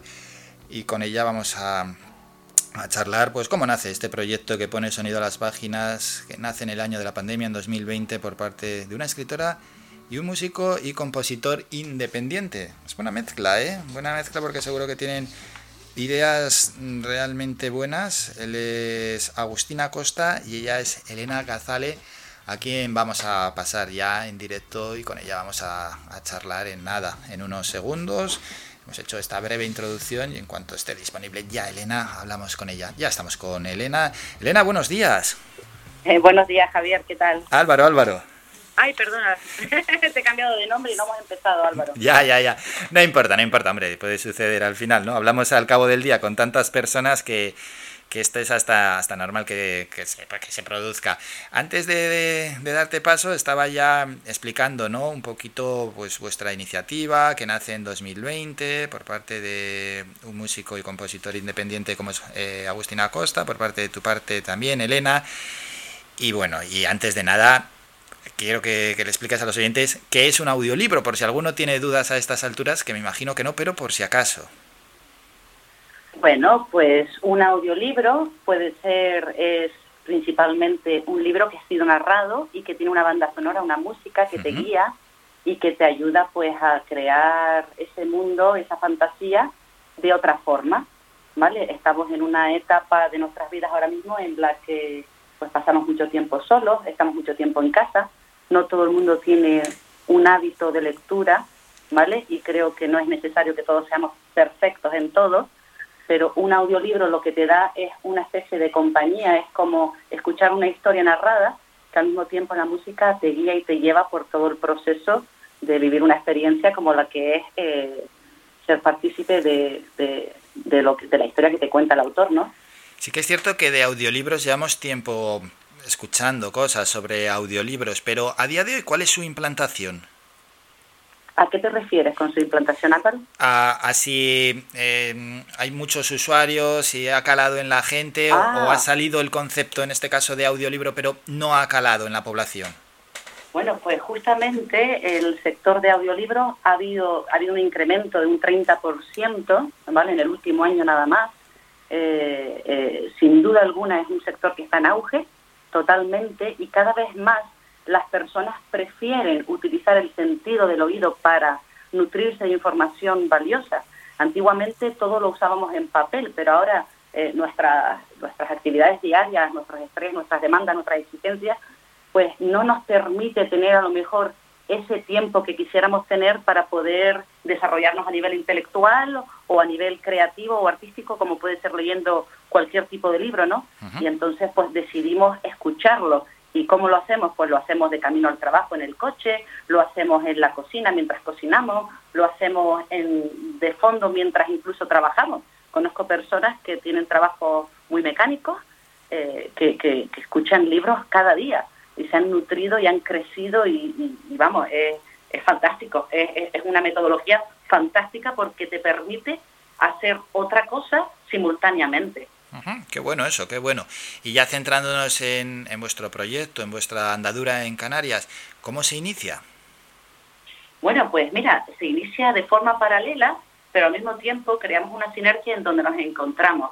José y yo fuimos juntos a la escuela, ¿no? Al colegio desde preescolar, toda una vida, Qué bueno. nos conocemos. Uh -huh. Sí, y allá para el 2014 eh, José empieza a componer y yo en el 2013 saqué mi primer libro, yo empecé a escribir en el 2010 aproximadamente, y, bueno, el confinamiento fue lo que unió su riqueza con mi poca experiencia y conocimiento y decidimos juntos crear Sphere Project audiolibro, pero Sphere Project, Sphere Project nació en 2019 realmente. ¿Vale? Eh, nació bajo la mano de José Agustín Acosta que te digo que es un compositor de la hostia, brutal, que se especializa en un montón de géneros que yo no entiendo, ¿vale? Yo te lo voy a nombrar, pero si alguien me está oyendo y no lo entiende, no se preocupen. Yo soy parte de, esto, de este proyecto y, tampoco lo entiendo. Vale, vale, que, que, que, lo, que lo sepan ya de antemano, ¿eh? Exacto, exacto, eso es el preencuadre, ¿no? Eh, él se especializa en género clásico, New Age neoclásico, música cinematográfica y avant-garde, ¿vale? Todo suena espectacular a mí me suena fantástico, pero yo soy sorda. ¿Qué quiero decir con eso? No entiendo muy bien lo que él hace. Lo único que entiendo es que cuando lo hace, yo vuelo, ¿entiendes? Y mis historias de repente tienen un sentido, cobran un sentido que solo con mis palabras yo no hubiera sabido llegar. ¿Entiendes? Me ayuda sí, muchísimo. Sí, sí, sí, marca un, marca un ritmo totalmente diferente, claro. Claro, es que un audiolibro, eh, eh, es verdad que cuando uno lee un libro, eh, uno se crea su propia magia, y su propia imagen, ¿vale? El audiolibro es diferente, el audiolibro te lleva, te engatusa, te enamora, te, te, te conduce por ese engranaje eh, en el que nosotros queremos que tú que estés viviendo en ese momento. Y esa es la magia del audiolibro, que no tienes que pensar, no tienes que, tienes que dejarte llevar y, y disfrutarlo. Claro, y lo que has comentado, claro, la ventaja, bueno, la ventaja, el audiolibro está ahí, es una herramienta y está muy bien, claro, cuando estás realizando una tarea, cuando estás caminando, dando un paseo, etcétera, pues escuchar un audiolibro, sin duda alguna, es, es un gran momento, porque alguno, alguno igual se había hecho la imagen o la idea de, va, audiolibro, me escucho yo el audiolibro y ya no leo. No, no, no, no, no tiene nada que ver con eso. Que exactamente, son experiencias diferentes Claro. que van a llevar a, a lugares distintos. Eso es. No, no, una cosa, una, una, cosa no exime la otra, o sea, no, no hay que decidir. Yo no creo que tengamos que elegir nada. Hay días que me apetece coger un libro y sentarme bajo, bajo la sombra de un árbol, una, una imagen cliché, leyéndome un libro, ¿vale? Y otros días no. Otros días que no puedo, necesito eh, necesito volar y, y lo quiero hacer de esta manera, pues mientras cocino, escuchando cuentos de, de, de Jorge Bucay, por ejemplo, que a mí me gustan mucho. Hablando de, de cuentos, de autores, ¿qué estáis ofreciendo ya? ¿Qué tenéis realizado?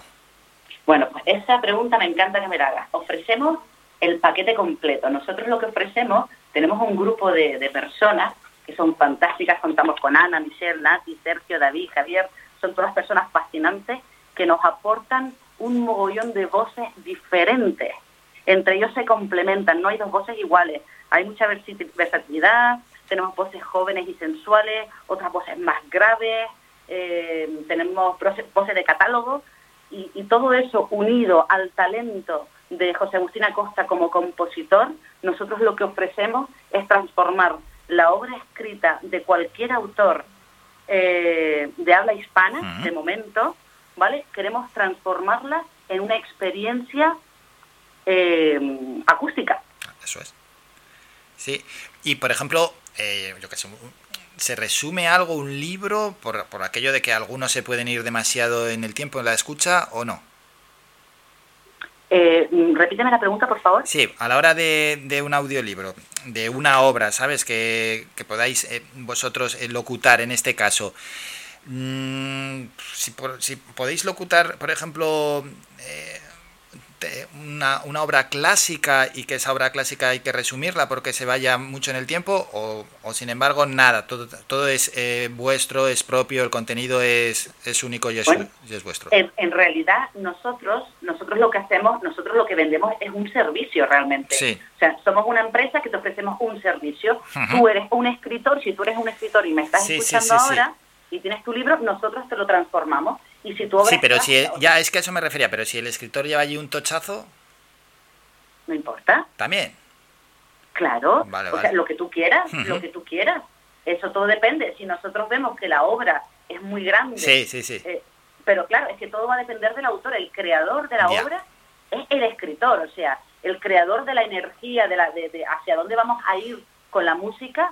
Nosotros lo que vamos a entender, eh, a extrapolar, es el sentimiento del autor. Para nada vamos a poner nuestra Imposición, Eh, como mucho orientar un poco y ya está, vale, vale. Efectivamente, efectivamente, pero ya ese libro se ha creado con un tono, con una esencia, con unas emociones, unas sensaciones, y eso es lo que nosotros tenemos que entrevistarnos con el autor, entender eso, y luego nosotros vamos a representar eh, en, cierta, en cierta medida eso que él nos ha Sí, sí, intentado plasmar. Ese es el objetivo. Vale, vale, vale, vale. Pues sí, porque siempre puede quedar alguna duda y, y qué bueno que, que lo expliques. Y ya una última Claro. pregunta, Elena. ¿Qué hoja de ruta os habéis marcado? ¿Qué objetivos?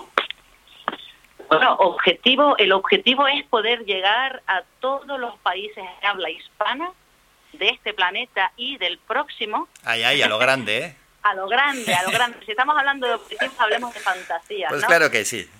Claro que sí. Pues nuestro objetivo es llegar a todo aquel eh, que de, habla hispana sienta atraído de alguna manera por nuestras voces maravillosas que tenemos y tan versátiles y por nuestra música, porque es lo que nos diferencia, lo que nos diferencia a nosotros con respecto a cualquier otra empresa que pueda hacer lo mismo, es justamente nuestro capital intelectual y creativo, que somos nosotros el equipo que hay detrás y que tenemos muchísimas ganas e ilusión por, por poder poner, eh, empezar ya, ya, ya, ya, ya, a transformar eh, palabras en manjares para tus oídos.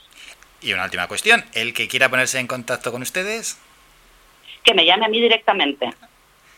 o que, que poco profesional.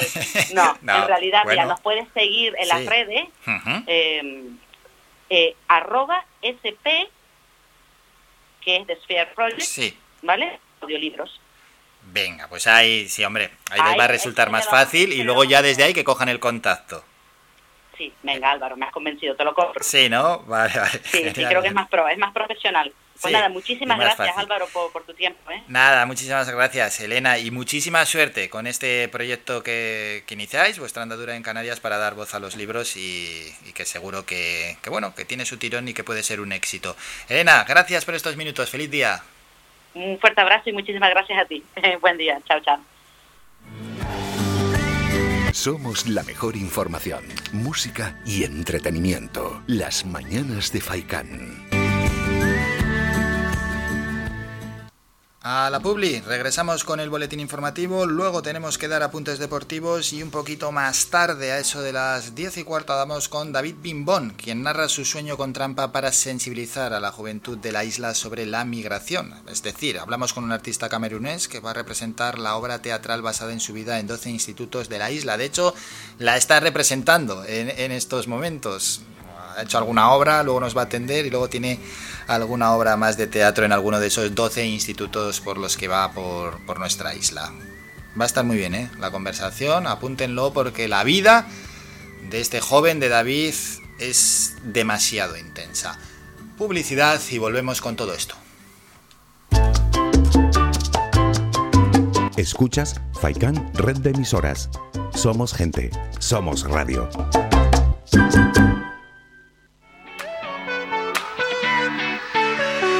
Lo mejor del mar está en la pescadería de pescadores de Arguineguín, abierto de martes a viernes de 8 a 3 de la tarde y los sábados de 8 a 4 de la tarde. Domingos y lunes cerrado por descanso del personal. Aparcamiento gratuito para todos nuestros clientes. Realizamos reparto a domicilio en Arguineguín y en el resto del municipio de Mogán los miércoles y los viernes en Maspalomas. Teléfono de contacto 649 61 15 22. Pescadería de Pescadores de Arguineguín. Lo mejor del mar.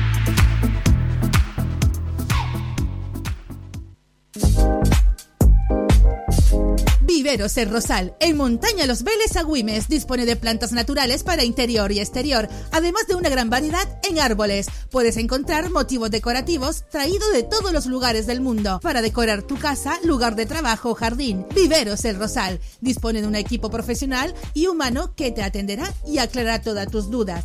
Recuerda, en Montaña Los Vélez Agüimes, Viveros El Rosal, un placer para todos los sentidos.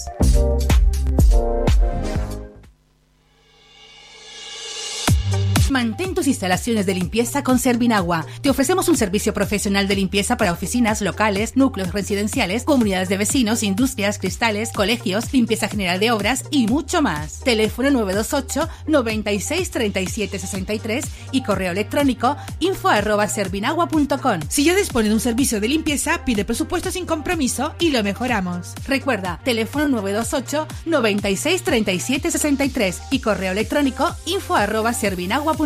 Servinagua 2018 SL, empresa con más de 20 años de experiencia. Faikan, red de emisoras. Somos gente, somos radio.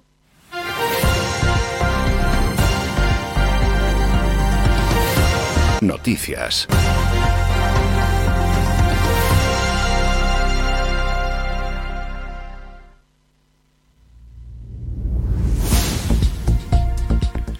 Nuevo boletín informativo, comenzamos. Islas Canarias estrena su presencia en la 41 edición de la Feria Internacional de Turismo Fitur 2021. Lo hace con un pabellón que ofrece una novedad este año, la posibilidad de que las personas y profesionales que lo visiten puedan geolocalizar los recursos turísticos del archipiélago y disponer de toda la información en sus dispositivos móviles. El gobierno de Canarias ha informado de que esta es la principal innovación de un stand que será inaugurado a las once y media por el presidente canario Ángel Víctor Torres, quien confía en que los avances en el control de la pandemia permitan reactivar de inmediato el turismo y anuncia que hará todo lo que esté en sus competencias para que regresen a las islas sus clientes más fieles en Europa, incluso convencer a Sanidad de que ha llegado la hora de vacunar a los trabajadores del sector. Torres también aseguró que espera que tengamos un 70% de vacunados en verano y un 70% de turismo del año 2019 en lo que queda de año. Mi esperanza y mi deseo sería que igual que fue abrupta el parón económico y pasamos a cero turístico en el mes de abril y mayo del año 2020, que la recuperación sea proporcional, o sea, que sea un pico importante. Los datos lo que nos dicen es que las comunidades más afectadas en los turísticos, básicamente Canarias y Baleares, serán las que más crezcan, también las más afectadas, las más dañadas en lo económico y por tanto también las que merecen mayor apoyo por parte de la Unión Europea y por parte del Gobierno de España, cosa que está, que está ocurriendo. Hoy nuestra perspectiva es que tengamos un 70% de vacunados en verano, y lo vamos a lograr en Canarias, y que tengamos un 70% de turismo en los meses que nos quedan del año 21 frente al año 2019. Cambiemos de asunto. La Fiscalía del Supremo ha pedido a los magistrados del Alto Tribunal que rechacen el recurso del gobierno canario por la negativa del Tribunal Superior de Justicia de la región de avalar el cierre perimetral de las islas.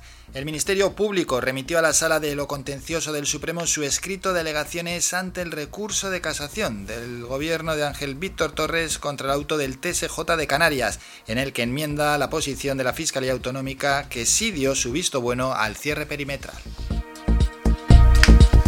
Ya en otro orden de cosas, todos los grupos parlamentarios expresaron ayer su apoyo al plan de, eh, de apoyo al emprendimiento Trabajo Autónomo y Pymes de Canarias, al que tiene una ficha financiera de casi 775 millones de euros para el periodo 2021-2024. Un plan sobre el cual habló en comisión parlamentaria el viceconsejero de Empleo Gustavo Santana, quien recordó que ha sido aprobado por unanimidad en el Consejo de Apoyo al Emprendimiento y ahora corresponde la última palabra al Parlamento de Canarias. Y terminamos con un apunte sanitario. La Consejería del Ramo informó de que una vez administradas 856.000 dosis de vacuna contra la COVID-19 en Canarias han recibido la pauta completa de vacunación 280.600 personas. Supone por tanto el 15% de la población diana que es de 1.871.000 personas. Del total de dosis de vacunas recibidas en el archipiélago contra la COVID-19, 986.000 se han administrado a 856.300 personas, lo que representa casi el 87% de las dosis recibidas. Y entre tanto, Sanidad ha notificado 132 casos de COVID-19 y dos fallecidos en las últimas 24 horas. De esos 132 casos, 68 corresponden a Tenerife, 30 a Lanzarote, 29 a Gran Canaria, 5 a Fuerteventura y 1 a La Palma. Terminamos con la información más cercana, regresamos a las 11 con un nuevo boletín informativo.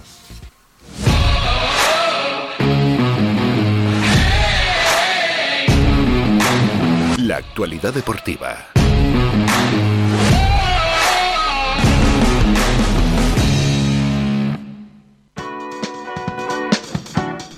Tiempo ya para hablar de deportes, lo hacemos de la mano de nuestro patrocinador.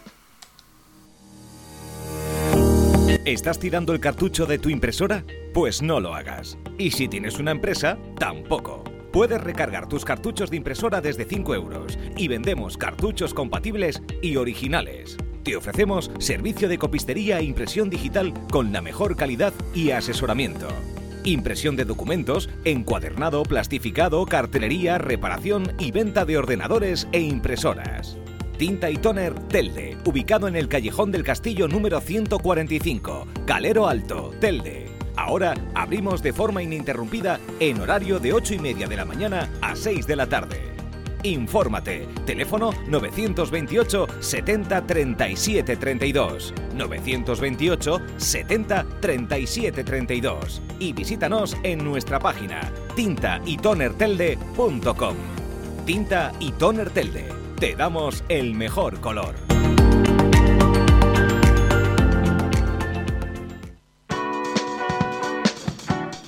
Comenzamos hablando de nuestro equipo de fútbol, la Unión Deportiva Las Palmas, que mañana se mide desde las 6 de la tarde en el Molinón al Sporting de Gijón, en la jornada 40 de Segunda División, que ya ha dejado tres resultados. Albacete 1, Lugo 1, Ponferradina 1, Español 4, Cartagena 3, Almería 2. Para hoy, cuatro partidos más, se juegan desde las 6 de la tarde el Alcorcón Sabadell y Logroñés Fuenlabrada, 8 y media Mirandés Tenerife y a las 8 y media Tenerife, no, Mirandés Leganés, perdón, y a las 8 y media Tenerife Mallorca, un equipo, el Mallorquín, que ya es equipo de primera división, unas 300 hinchas del Mallorca celebraron ayer el ascenso a la Liga Santander en las calles céntricas de la capital balear, poco después de la derrota de la Almería en Cartagena 3-2 que certificaba el regreso de los bermellones a primera división. Y ya que estamos hablando de fútbol, Karim Benzema uno de los máximos goleadores de la historia del Real Madrid, fue ayer la gran sorpresa de la lista de la selección francesa para la próxima Eurocopa y regresa así a, su selección cinco años y medio después de que estallase el polémico escándalo sobre su presunta implicación en un chantaje.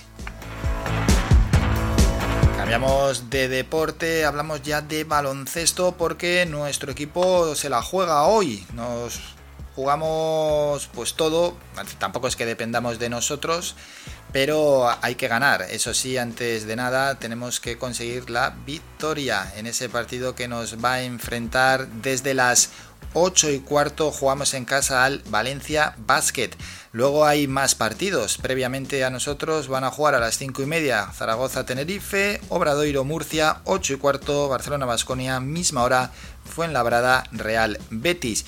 Resultados de la jornada de ayer.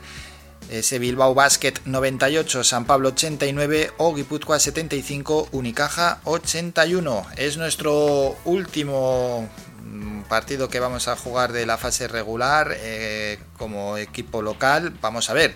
Dice por Fifisac que debemos ser muy sólidos y muy trabajadores en el aspecto colectivo. Vamos a escuchar de todas maneras a nuestro entrenador en rueda de prensa hablar del estado de algunos de nuestros jugadores.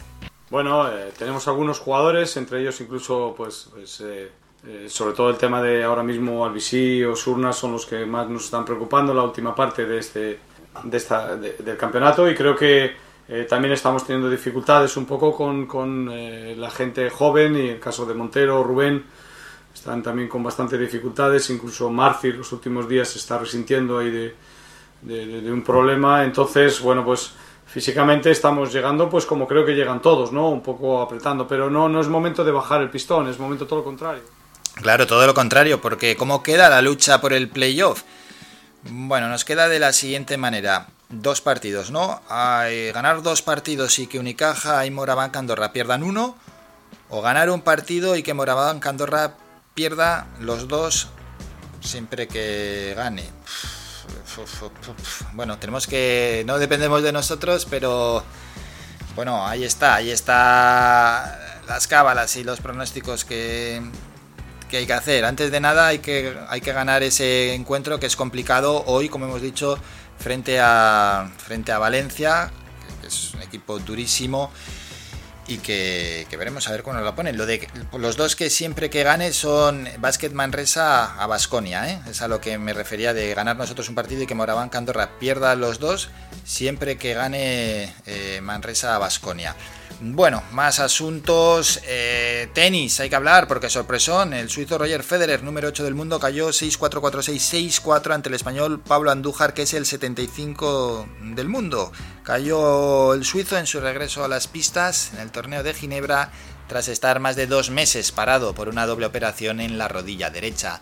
Y dos apuntes de deporte local. Voleibol, el Olímpico comunicó ayer la prolongación del contrato de Julián Matienzo por una temporada más, con lo que la receptora cubana seguirá defendiendo los colores del actual campeón de la Liga Iberdrola de voleibol femenino. Y en fútbol, el Tamar Aceite se ha visto sacudido por un brote de COVID-19. Un número importante de componentes de la entidad del Juan Guedes ha dado positivo después del último viaje realizado a Murcia. El club blanco y azul expresó en sus redes sociales que la plantilla, cuerpo técnico y directiva de la Unión Deportiva Tamar Aceite ha sido afectado por un brote de la COVID-19 y que la totalidad de las personas contagiadas están aisladas en sus domicilios guardando la obligada cuarentena y cumpliendo estrictamente con el protocolo sanitario. Pues desde aquí mucho ánimo y que se recuperen lo antes posible y lo mejor, ahora a guardar cuarentena.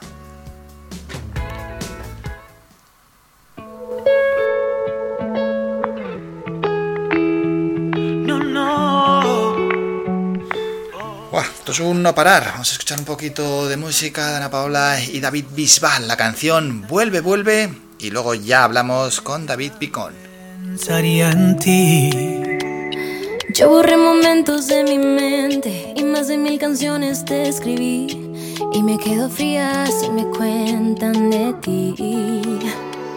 Fue mentira lo que le dije a tu amiga, que ya no te extraño, porque sí te extraño. ¿Qué te digo si aún así sueño contigo? Te traigo en la cabeza, Vas a quedarte siempre textos para oír. Vas a quedarte con los besos que te di. Vas a quedarte porque me quedan ganas de amarte, porque no vale un punto y aparte cuando se trata de ti. Por eso yo te digo que sea muy tarde, vuelve, vuelve. Sin ti soy un desastre, vuelve, vuelve. Y no verte me duele. Te pensé el invierno entero y nunca dije que te quiero a tiempo. Te lo juro que ahora me arrepiento. Ay, yo siento que de nada sirve el tiempo si no lo vivo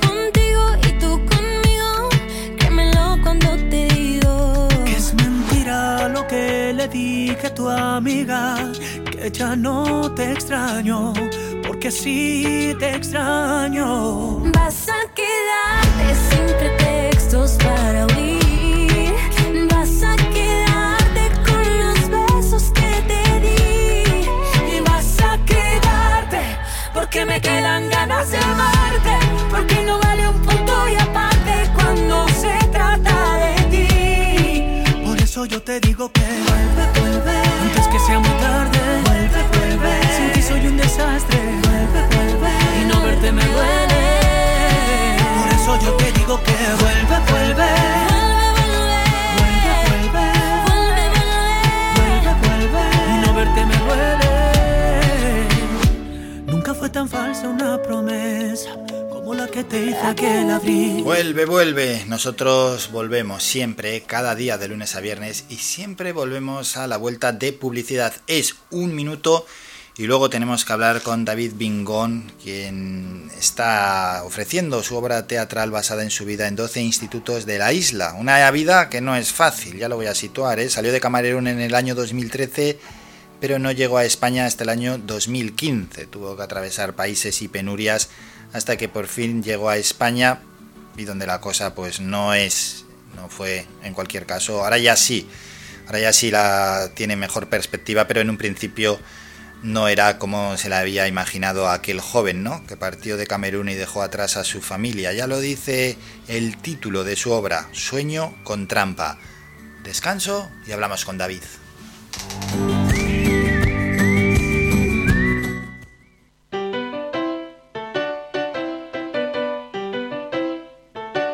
Estás escuchando Faikan Red de emisoras Gran Canaria. Sintonízanos en Las Palmas 91.4. Faikan Red de emisoras. Somos gente, somos radio.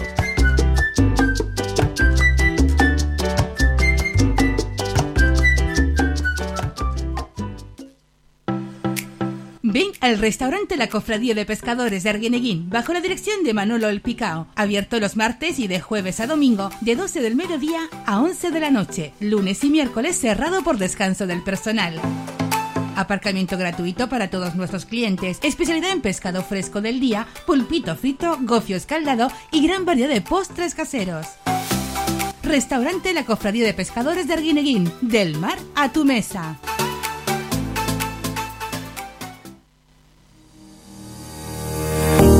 ¿Estás tirando el cartucho de tu impresora? Pues no lo hagas. Y si tienes una empresa, tampoco. Puedes recargar tus cartuchos de impresora desde 5 euros y vendemos cartuchos compatibles y originales. Te ofrecemos servicio de copistería e impresión digital con la mejor calidad y asesoramiento.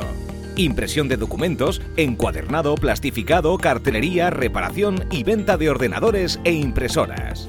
Tinta y Toner Telde, ubicado en el Callejón del Castillo número 145, Calero Alto, Telde. Ahora abrimos de forma ininterrumpida en horario de 8 y media de la mañana a 6 de la tarde. Infórmate. Teléfono 928 70 37 32. 928 70 37 32. Y visítanos en nuestra página tintaitonertelde.com. Tinta y Toner Telde. Te damos el mejor color.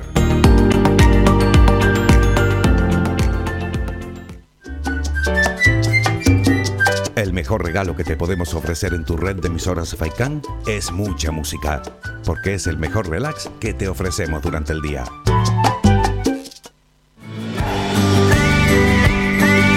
Escuchas Las Mañanas de Faicán con Álvaro Fernández.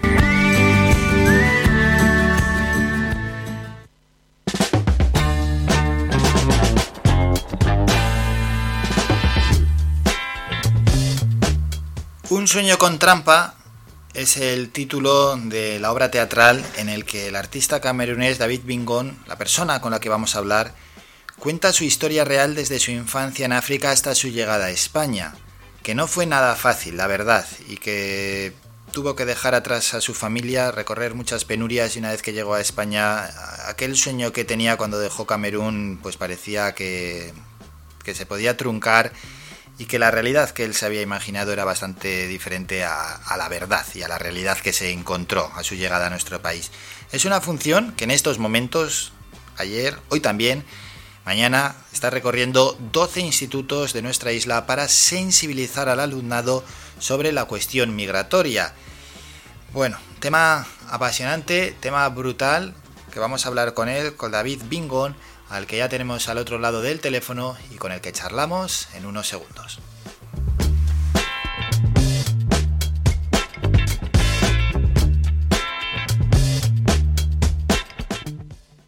David, buenos días. Buenos días. Bueno, ¿qué tal? ¿Qué tal? ¿Cómo va todo? Estoy muy bien, gracias. Nos alegramos, hombre, y además en pleno trabajo con ese título de la obra teatral llamado Un sueño con, con, trampa, que como artista, pues bueno, pues estás contando una historia real, una historia de primera persona además, y que estás recorriendo 12 institutos de la isla. Mm, bueno, vamos a hablar primero de la obra y luego de cómo va todo. La obra teatral, eh, ¿qué pretendes con ella? ¿Qué es lo que cuentas? Bueno, la obra teatral lo que pretendo es intentar sensibilizar sobre el tema de la inmigración, contando desde la primera persona, como ha dicho, mi experiencia personal, es un testimonio vital, intentando enfocar como es destinada a los adolescentes, enfocar sobre los valores como la convivencia, la humildad, la aceptación, el respeto, la tolerancia y voy hablando de mi experiencia tocando estas cosas más o menos para sensibilizar sobre el tema de la inmigración sinceramente, para que el inmigrante deje de ser un simple desconocido, un número, un mero número, como lo digo, y que pase a ser una persona con una historia. Eso es, una persona con una historia y no lo que se pretende desde algún ámbito que casi casi intentan posicionar a los inmigrantes como si fuesen un enemigo. Ya, esto también es lo que entonces toca demostrar que el inmigrante no es un peligro, sino que es una persona que busca un futuro mejor, como eso ha pasado en el, en el pasado a otras personas que sean españolas o que puede pasar en el futuro a algunos de los adolescentes que estén en la sala escuchándome o profesores que nunca se sabe. Un día le puede tocar buscarse la vida fuera de sus fronteras y no le gustaría que le tratasen como un peligro. Hombre, y para los profesores también está muy bien por aquellos que no tengan calado este mensaje o no tengan ningún más mínimo ápice de sensibilidad para que luego lo puedan transmitir. Porque, ojo, no hay que confiar y pensar que todos los profesores tienen sensibilidad en torno al, al tema migratorio. Bueno, de momento he recibido una muy buena, una gran aceptación desde el ámbito profesorado como los alumnados. También me lo estoy pasando bien, la verdad eh, me reciben muy bien, tengo su atención como nunca la han tenido en otras clases, me lo dicen los propios profesores y entiendo, puedo, quiero esperar que el mensaje está llegando. Bueno, eso yo también, pero en todos los sitios hay un poquito de todo y ese mensaje que, que, ojalá vaya calando poco a poco. Y es que además en el título de la obra casi casi lo dejas muy claro, un sueño con trampa, ¿eh? Sí, ahí está la historia, es decir, eh, desde que nace una persona y que va acumulando informaciones, luego hay algunos que le, que le marcan, como en mi caso fue esta idea de, de, Europa, un lugar de salvación, donde todo lo bueno que había en mi pueblo venía de Europa y a mí me quedaba este interrogante de saber, bueno, pero ¿cómo estaría este lugar donde me nos traen el televisor en el pueblo, donde la gente va y vuelve rico con mucho dinero y pueden ayudar a otras personas, donde cuando uno está enfermo necesitamos llamar a alguien que viva de ahí, que venga de ahí, para que me envíe un poco de dinero para poder operarle? ¿Y dónde está este lugar? ¿Cómo viven la gente allí? A partir de ahí uno se crea un sueño y un joven africano siempre tiene esta sensación de que Europa Occidente es un lugar de libertad y oportunidades y dice, bueno, voy ahí, viviré más libre, podré aprovechar las oportunidades, pero ojo, hay trampas. Es que el sueño no es simplemente lo que tú te idealizas cuando estás en tu pueblo, es que moverte ya ahora para ir a Europa, la primera trampa empieza a ser donde tú no puedes coger un avión porque nadie te va a dar un visado, o renuncias a tu sueño o enfocas en él y tienes que venir andando, como fue mi caso, pasando varios países, cruzando el desierto de Sahara y las otras trampas, cuando una vez llegando en el territorio después de años de sufrimiento, te encuentras con que la aceptación no es la que tú te esperabas, ¿no? Bueno, ahí está un poco el camino de cada uno y me gusta mucho cuando después de ponerlo así a los alumnos, intento implicarles y les pregunto, bueno, yo por donde he pasado es eso, y vosotros, ¿qué camino estáis haciendo y qué necesitáis ver de mi experiencia en qué palabra de, todas las, de todas las que yo enfoco que necesitáis profundizar para avanzar en vuestro camino, que creo que ahí está la clave del mensaje, para que se vean en mí, para que puedan empatizar, que entiendan que bueno, que es así, somos jóvenes hoy y quizás se puede desarrollar en el interior de uno mismo un típico sueño que luego para realizarlo tendrá que superar algunas trampas. Y tanto que trampas y engaños, ¿eh? Con aquella ilusión que salías de Camerún en el año 2013.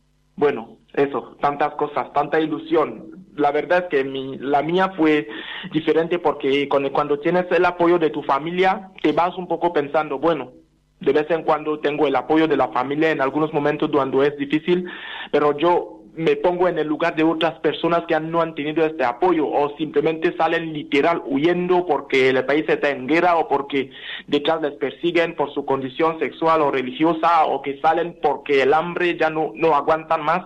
Ellos ya no tienen este este apoyo como yo lo tenía sabiendo que bueno, el futuro puede que sea mejor, si consigo lo que tengo voy a volver. Ellos están salvando simplemente su vida. En mi caso fue diferente, pero intento representar todo eso en la obra. Sí, y qué bueno es que lances ese mensaje a los más jóvenes, porque por otra parte se lanzan mensajes como por ejemplo que los inmigrantes vienen aquí a los hoteles a que les pongan una pulsera y parece que, que vienen en un avión, se bajan y se van a un hotel, cuando, como estás demostrando, pues la realidad es totalmente diferente. No, muchas veces eh, ninguno de los que vienen vienen simplemente para vivir en un hotel. Eso lo he dicho y lo he repetido muchas veces.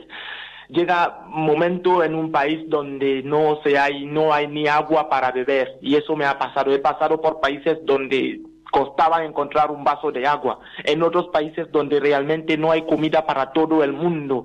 Y aquí no sé que no en todas las casas, sino en algunos puede que sobre comida de vez en cuando y que la tire. Cuando viene una persona arriesgándose a todas este, estas cosas del camino, no viene porque quiere vivir en un hotel, en una casa grande o conducir un coche de lujo, no, viene porque sabe lo que ha dejado detrás, quiere mejorar su vida en un cierto sentido para poder ayudar a los que están detrás, pero no llegado a este nivel. Bueno, hombre, ahora bien, si uno consigue construirse una casa enorme o un, coche en un futuro, le vendría bien. Pero al principio no venimos pensando en estas cosas, venimos en buscarnos la vida, pero de forma honesta. Tampoco venimos a quitar trabajo a una persona. Es que es difícil pensar que una persona que viene de África no habla ni español, no tiene ninguna formación, llega a tu país para quitarte trabajo o para vivir mejor que tú. No es así. Busca su lugar y yo creo que que cabemos todos en donde podemos estar. Yo creo que es posible. Bueno, y cuando le transmites todo esto al público y a los más jóvenes, ¿cómo reacciona el público? ¿Cómo reaccionan en este caso los chavales que están en los institutos a los que estás yendo? Eh, primero están muy impactados, ¿eh? Están muy impactados. A veces resulta difícil hablar directamente cuando yo les planteo la pregunta de decir, vale, si tenéis una pregunta me ofrezco a responder, están tan impactados que les cuesta sacar una palabra, pero luego se entiende, intentan relajarse y bueno, se interesan en mi vida, sobre todo lo que más me preguntan es sobre mi familia. es donde tú ves que hay una parte humana en ellos. Se preguntan si puedo yo hablar con mi familia, cómo está mi familia, cómo está mi madre. Entienden que llevo ocho años sin verles, que no es una cosa fácil. Empatizan conmigo, luego me preguntan sobre mi vida actual en España, si tengo papeles, si puedo moverme de forma... Intentan entender más eso, pero al principio es muy impactante. Luego creo que se crea una cierta empatía y a partir de esta charla no pueden seguir viendo la vida de la misma forma. Creo que es una obra que vale realmente la pena. Yo también lo creo así, yo también lo creo así. Y además, David, esta obra y otras más que has protagonizado también, ¿verdad? Sí, porque eh, he sido actor en la obra de teatro Bosa de la compañía de teatro Sin Papeles, que bueno, ahora no se está representando en su formato que teníamos antes debido a la crisis y todo eso. Hemos tenido que parar. Pero también en otra, otra obra que es Bajo el mismo sol, que esta obra la hemos escrito en colaboración con Teatro de Abrazo y Teatro Sin Papeles. Ahí realmente tratamos el tema del encuentro, el encuentro entre dos personas, entre dos mundos, dos continentes, dos culturas que se enfrentan, pero que luego intentan encajar. Esto, esta obra sí que es realmente completa y para todas las edades. Esta no hemos tenido la posibilidad de llevarla hasta Canarias o a otras partes de España, pero estamos a punto. Cuanto antes nos deje la pandemia, seguramente llenaremos los escenarios, allanaremos los escenarios directamente para llenar las salas y presentarla al público. Ojalá, ojalá, ojalá así sea. Ahora de momento con la obra Un sueño con trampa. Y hablando de sueños, ¿qué sueños tienes, David?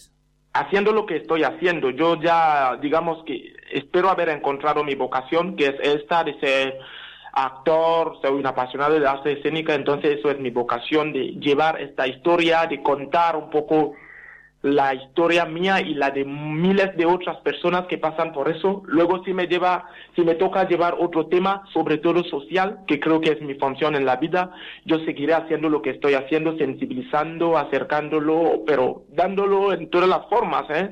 No solo es dramático y la tragedia, así es también mucho humor, mucha comedia en el escenario, yo hago un poco de todo, son chavales y hay que tocar todos los registros para mantener su atención. Así que yo, mi sueño es seguir haciendo lo que estoy haciendo. Si gracias a eso puedo remover conciencias, creo que estoy en lo justo. Pues ojalá, ojalá lo puedas hacer y ojalá se cumpla. David Bingón, quien narra su sueño con trampa para sensibilizar a la juventud sobre la migración. Está representando esta obra teatral basada en su vida en 12 institutos de la isla y así nos lo ha contado y además de una manera brillante. David, mucha suerte, estamos en contacto, un abrazo. Muchas gracias, un abrazo. Somos la mejor información, música y entretenimiento. Las mañanas de Faikán.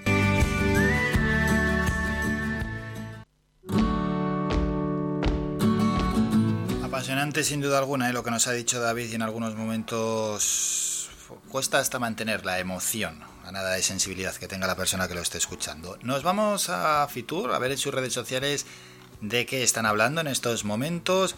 Fitur Talent, talento para la recuperación del turismo en Fitur 2021. También hay charlas allí, ¿eh? en IFEMA, en el pabellón 10. Sus Majestades los Reyes se despiden de la inauguración oficial de Fitur 2021, saludando en este caso a Justo Radio Nacional de España. Desde aquí un saludo que está emitiendo en directo en el pabellón 9 de IFEMA Madrid. Ese saludo de, de los Reyes hace un cuarto de hora donde ya se están despidiendo. El acto de inauguración ha sido hace escasos minutos también.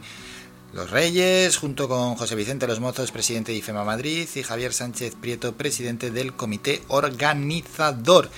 Los Reyes, pues, desde hace una hora ya continuaron con la inauguración oficial de Fitur en el pabellón 9 de IFEMA y allí estaban el resto de autoridades. Visita rápida, por tanto, de los Reyes de España, IFEMA y inauguración de la Feria Internacional de Turismo. Y bueno, pues vamos a ver qué, qué, nos dicen desde Turismo, Industria y Comercio del Gobierno de Canarias. Dicen lo siguiente, la Casa Real reinicia la inauguración oficial de Fitur.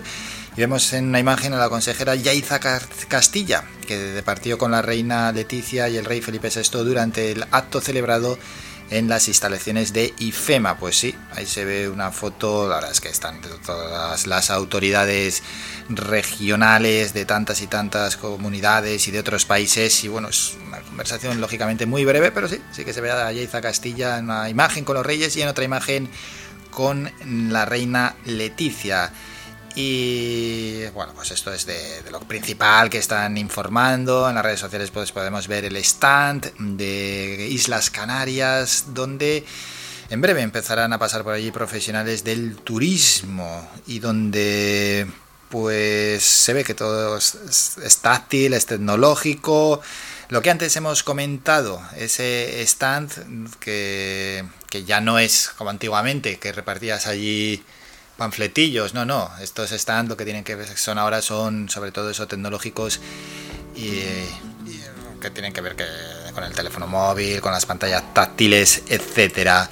Mañana intentaremos estar en directo en Fitur mm, con una persona que se va a pasar por allí por IFEMA a ver si que nos vaya dando sus impresiones y que nos vaya comentando desde primerísima mano lo que sucede ¿no? en la Feria Internacional de Turismo que se celebra en Madrid y donde lógicamente no podíamos faltar. Y hablando de todo un poco y cambiando ya de asuntos, Canarias identifica un foco de la cepa sudafricana y otro de la brasileña con 26 afectados, que no cunda el pánico. ¿eh? Somos la comunidad española donde más casos de cepa sudafricana y brasileña se detectaron en la semana comprendida entre el 3 y el 9 de mayo. En concreto, se hallaron en el 14% de 197 muestras estudiadas y corresponden a sendos brotes de la variante sudafricana y de la brasileña, que sumaban en aquel momento unas 26 personas afectadas. Al menos así consta en el último informe emitido por el Ministerio de Sanidad sobre la situación epidemiológica de las variantes de SARS-CoV-2 de mayor impacto e interés. No importa, ¿eh? aquí lo importante es continuar con las medidas de prevención con las medidas que todos tenemos que cumplir y con las medidas que nos han impuesto, entre otras cosas, para que sigan bajando los contagios. Seguimos ¿eh? por debajo de la cifra de 150, a ver si ya nos podemos situar por debajo de la cifra de 100. Sí que hemos estado en algún momento ¿eh? por debajo de la cifra de 100, pero ahora lo que, lo que tenemos que hacer es consolidarnos. Y en torno a la crisis que está sucediendo en Ceuta, pues también se han pronunciado desde el gobierno regional. El presidente Ángel Víctor Torres ha señalado que lo que ha ocurrido estos días atrás en Ceuta con la llegada masiva de inmigrantes es distinto a lo que ha pasado en el archipiélago meses atrás porque ahora se está ante una confrontación entre países. Es lo que ha asegurado Ángel Víctor Torres, que añadió que Marruecos tiene un papel fundamental para el control del fundamentalismo y de ahí que abogue por tener la mejor relación con todos los países que están cerca de España, especialmente con aquellos con los que se está conviviendo geográficamente. Palabras de Ángel Víctor Torres, que también, por cierto, está allí en Fitur y que va a ser una de las personas o la principal autoridad, ¿no? Que va a inaugurar el stand eh, canario. Nos tenemos que ir a publicidad y a la vuelta regresamos para hablar de gaming, para hablar de eSport. Vamos a estar con María Ross, ella es fisioterapeuta y en la sección Los eSports en la onda hablamos de fisioterapia. ¿O qué os pensáis? ¿Que nadie se lesiona jugando a los videojuegos? Pues sí, sí que hay riesgo. Y además hay lesiones. Nos lo va a contar María, que para eso es fisioterapeuta. Brevísimo descanso y regresamos con este asunto. Escuchas Faikan Red de Emisoras, Las Palmas 91.4. Somos gente, somos radio.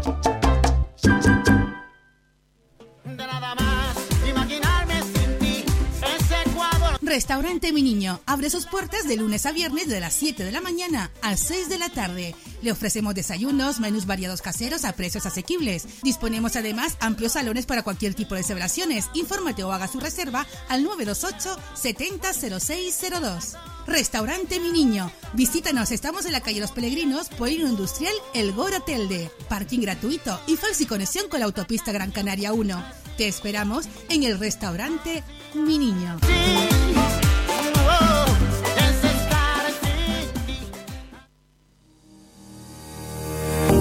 ¿Estás tirando el cartucho de tu impresora?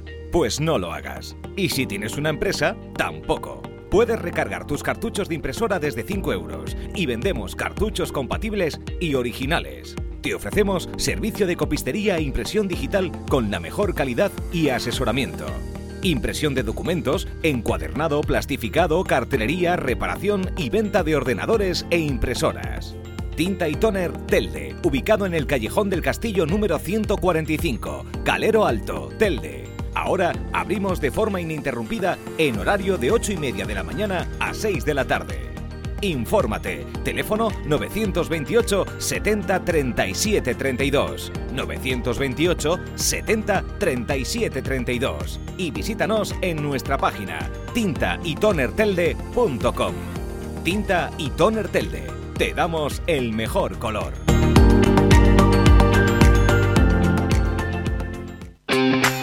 Bingo Avenida, Bingo Triana, Bingo Gran París, Bingo La Ciel y Bingo Arucas han reabierto ya sus puertas con mayores premios y primas especiales. Vuelven con medidas de seguridad e higiene contra el COVID-19. Disponemos de aparcamiento vigilado y servicio de cafetería para nuestros clientes. Vende Belingo y prueba suerte. Te esperamos. Juega de forma responsable. El abuso puede provocar ludopatía. Prohibido a menores de 18 años. Somos gente, somos radio. Escuchas Las Mañanas de Faicán con Álvaro Fernández.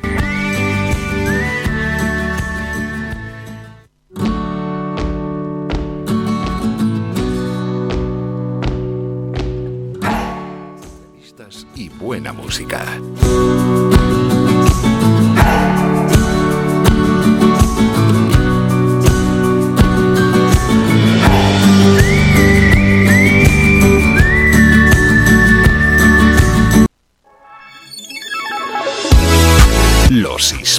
En la onda.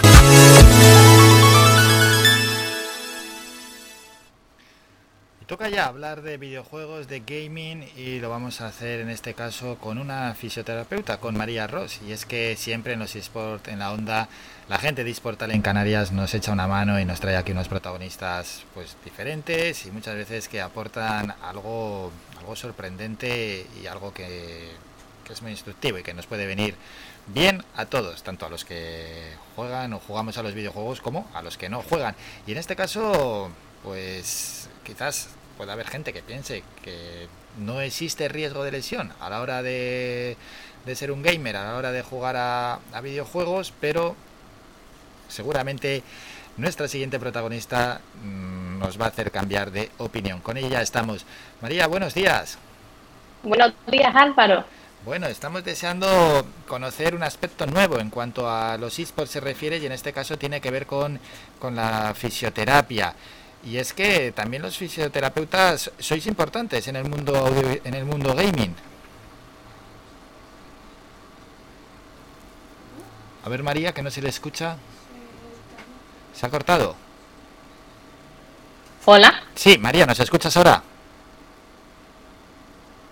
Ahora sí te escucho. Ahora, vale, que había ¿Me ahí... escuchas a mí? Sí, sí, estaba haciendo una presentación, ha habido ahí como un corte, ahora sí que se te escucha ya. Estaba, te quería preguntar Vale. por la importancia que tenéis los fisioterapeutas eh, dentro del mundo gaming. Pues en cuanto a la importancia que tenemos los fisioterapeutas en el mundo gaming, eh, se encuentra enfocado a que el perfil de jugador lleva o asume unas demandas como deportista bastante altas, como conocemos en cualquier deporte tradicional, requieren de unas habilidades motrices bastante, eh, en este caso, por decirlo de alguna manera, finas, sobre todo aquellos que juegan con videoconsolas o que juegan en ordenador. También requieren de unas demandas a nivel cognitivo, de una atención, una memoria a corto plazo, estar interactuando constantemente con el juego y con lo que va ocurriendo en el juego. Entonces, como tú decías al principio, jugar a un- al videojuego a un nivel tan alto también tiene sus consecuencias a nivel tanto físico, mental como social. Por ello, los fisioterapeutas, en conjunto a otros profesionales, tenemos que formar un buen equipo para atender a la salud, al bienestar y a las consecuencias que puedan esas demandas producir sobre los jugadores. No, aunque pasan mucho tiempo sentados y se puede asumir que tiene un papel sedentario, eh, en parte es cierto que en diferentes modalidades, porque después hay juegos en los que se realizan movimientos y no se está tanto tiempo sentado, pero en estos casos las habilidades son diferentes aunque el jugador se encuentre en esta posición. Como te digo, se hacen muchas, eh, muchos movimientos con las manos, de hecho se puede hacer hasta 400 movimientos en un minuto con una sola mano, es decir, es bastante eh, importante tenerlo en cuenta. Y ahí tenemos los fisioterapeutas que valorar, que analizar cómo podemos prevenir algunas de las molestias que suelen acontecer en este deporte y cómo además podemos eh, establecer estrategias de automanejo para el deportista, de tratamiento en el caso que sea pues concluyente y sobre todo mantener una adecuada comunicación con otros profesionales para poder eh, velar por el bienestar y por la salud del deportista. María, has comentado eso, ¿no? Por ejemplo, los 400 movimientos que se puede hacer con las manos. ¿Cuáles son las lesiones más comunes que se producen entre los jugadores, eh, entre los gamers? Pues en diversos estudios se ha visto que suelen tener dolor principalmente en espalda, cuello, mano o muñeca. En menor medida, pues se puede ver que también se puede padecer molestias a nivel de, de las piernas, ¿vale? O región de la pelvis sobre todo en esos casos en los que se está mucho tiempo, estación prolongada, pero principalmente es el tren superior y todo lo que aborda el cuello y hombro.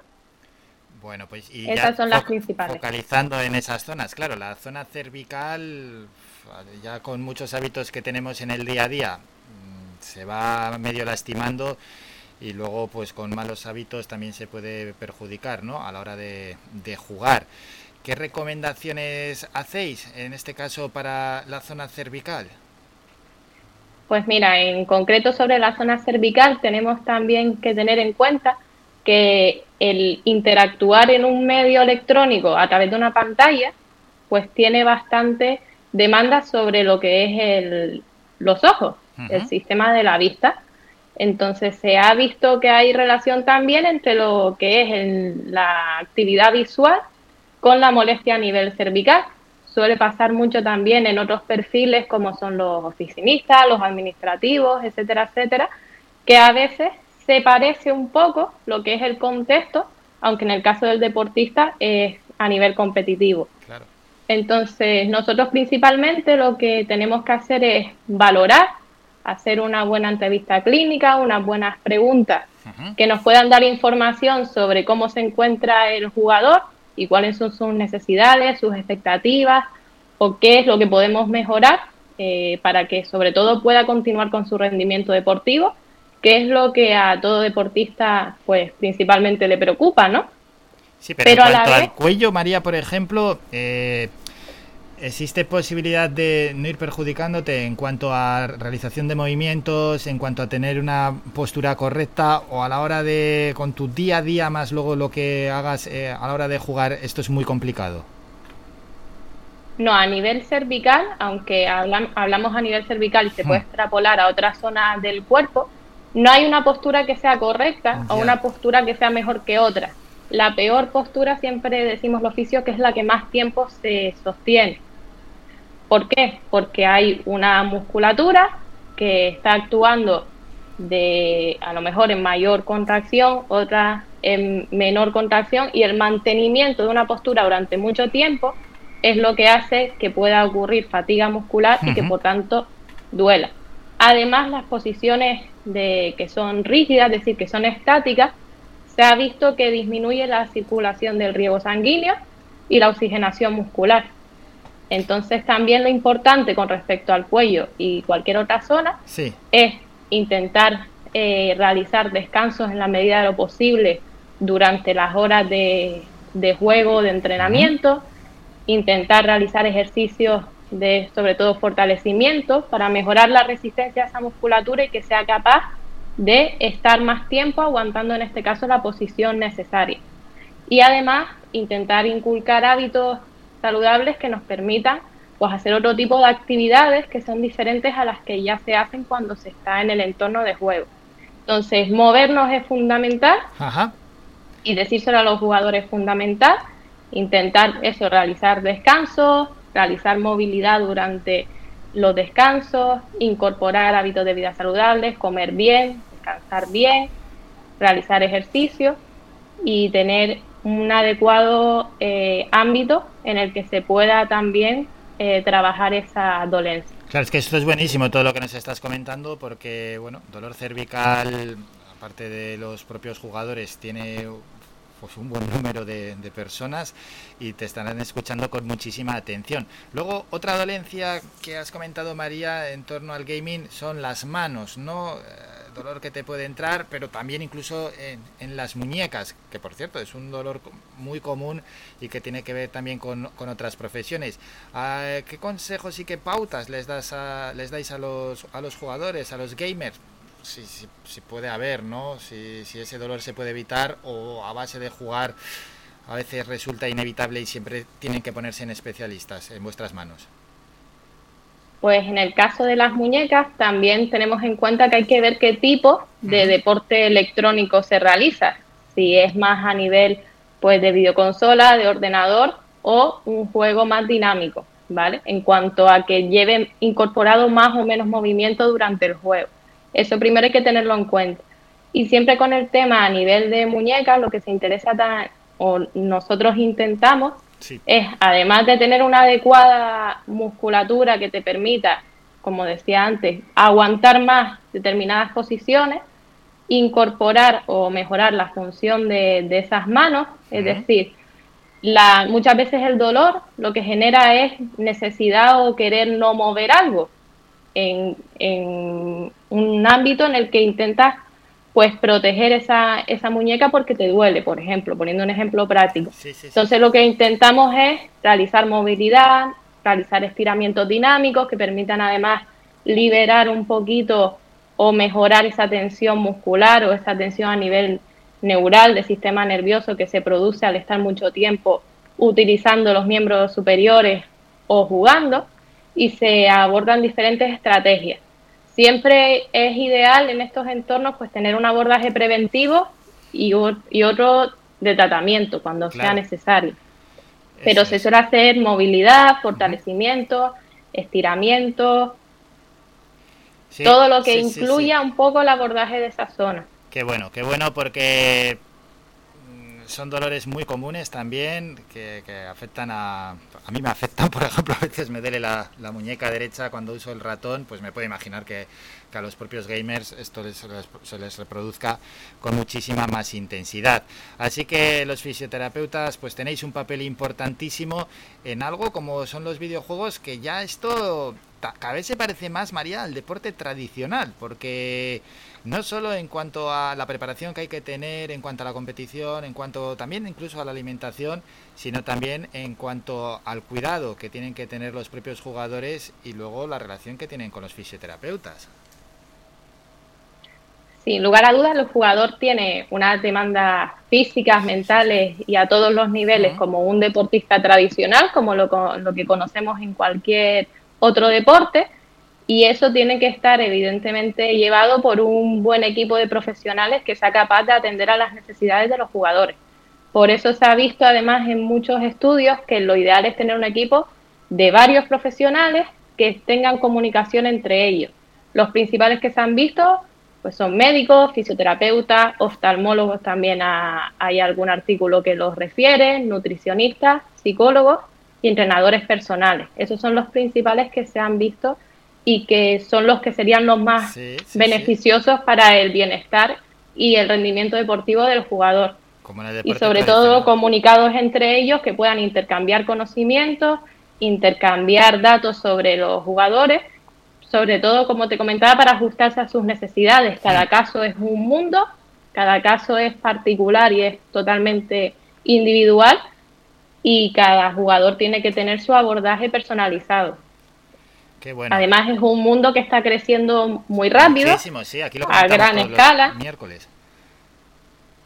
Total. Está, está creciendo, está aumentando su valor cada año, hay mucho público que lo ve, se sigue mucho en las redes sociales y está sin lugar a duda eh, en auge. y muchas veces los jugadores pasan entre 5 y 10 horas entrenando. es mucho? Muchas veces es mucho tiempo, es mucho tiempo. Entonces necesitan un equipo que los asesores nutricionalmente, que ayuda a cuidar el descanso, que implemente hábitos de vida saludables. Eso es, María. Y una última pregunta que te quería realizar, porque ya has puesto encima de la mesa tantos y tantos aspectos con, con estos jugadores, con estos deportistas, ¿no? Incluso las horas que pasan entrenando, el equipo multifacético que tienen que tener a su alrededor. A la hora de dar consejos los fisios a, a los gamers, ¿Os hacen tanto caso como puede ser un deportista tradicional? ¿Siguen esas pautas? ¿Se cuidan tanto o, lo descuidan en este caso la parte que tiene que ver con la fisioterapia? Bueno, pues eso en líneas generales no hay un patrón establecido. Si bien es cierto que muchas veces, sobre todo cuando compromete el rendimiento deportivo, es cuando el jugador se plantea de verdad tomar conciencia porque como cualquier otro deporte y cualquier otro deportista, lo que no quieren es dejar de jugar. Claro. Y muchas veces lo que se ha visto en muchas encuestas y en muchos artículos es que el dolor lo que les impide es jugar y es participar en las competiciones y eso es precisamente lo que no quieren. Porque sobre todo en este ámbito es, no hay una baja temporada o no hay un fin de temporada como en otros deportes. Ellos constantemente y de forma más alargada en el tiempo están siempre en el juego. Entonces lo que necesitan es no dejar de jugar y no comprometer su rendimiento deportivo. Entonces muchas veces lo que hacemos los profesionales es apelar a que si siguen esas pautas, esos hábitos saludables y se comprometen sobre todo a ser conscientes de su salud, que es muy importante, van a mejorar y van a evitar eh, mermar ese rendimiento deportivo. Bueno, pues hayan quedado esas pautas y esos consejos de la fisioterapeuta María Ross y además ha dejado muy claro ¿eh? cómo es el panorama, la relación entre la fisioterapia y los esports y esa posibilidad de lesiones que ahí están y que además se producen, pero interesantísimo también las pautas que hay que seguir para prevenirlas. María, muchísimas gracias por estos minutos, que vaya todo bien y a seguir cuidando de nuestros deportistas. Que pases un buen día. Muchas gracias, Álvaro. Bye.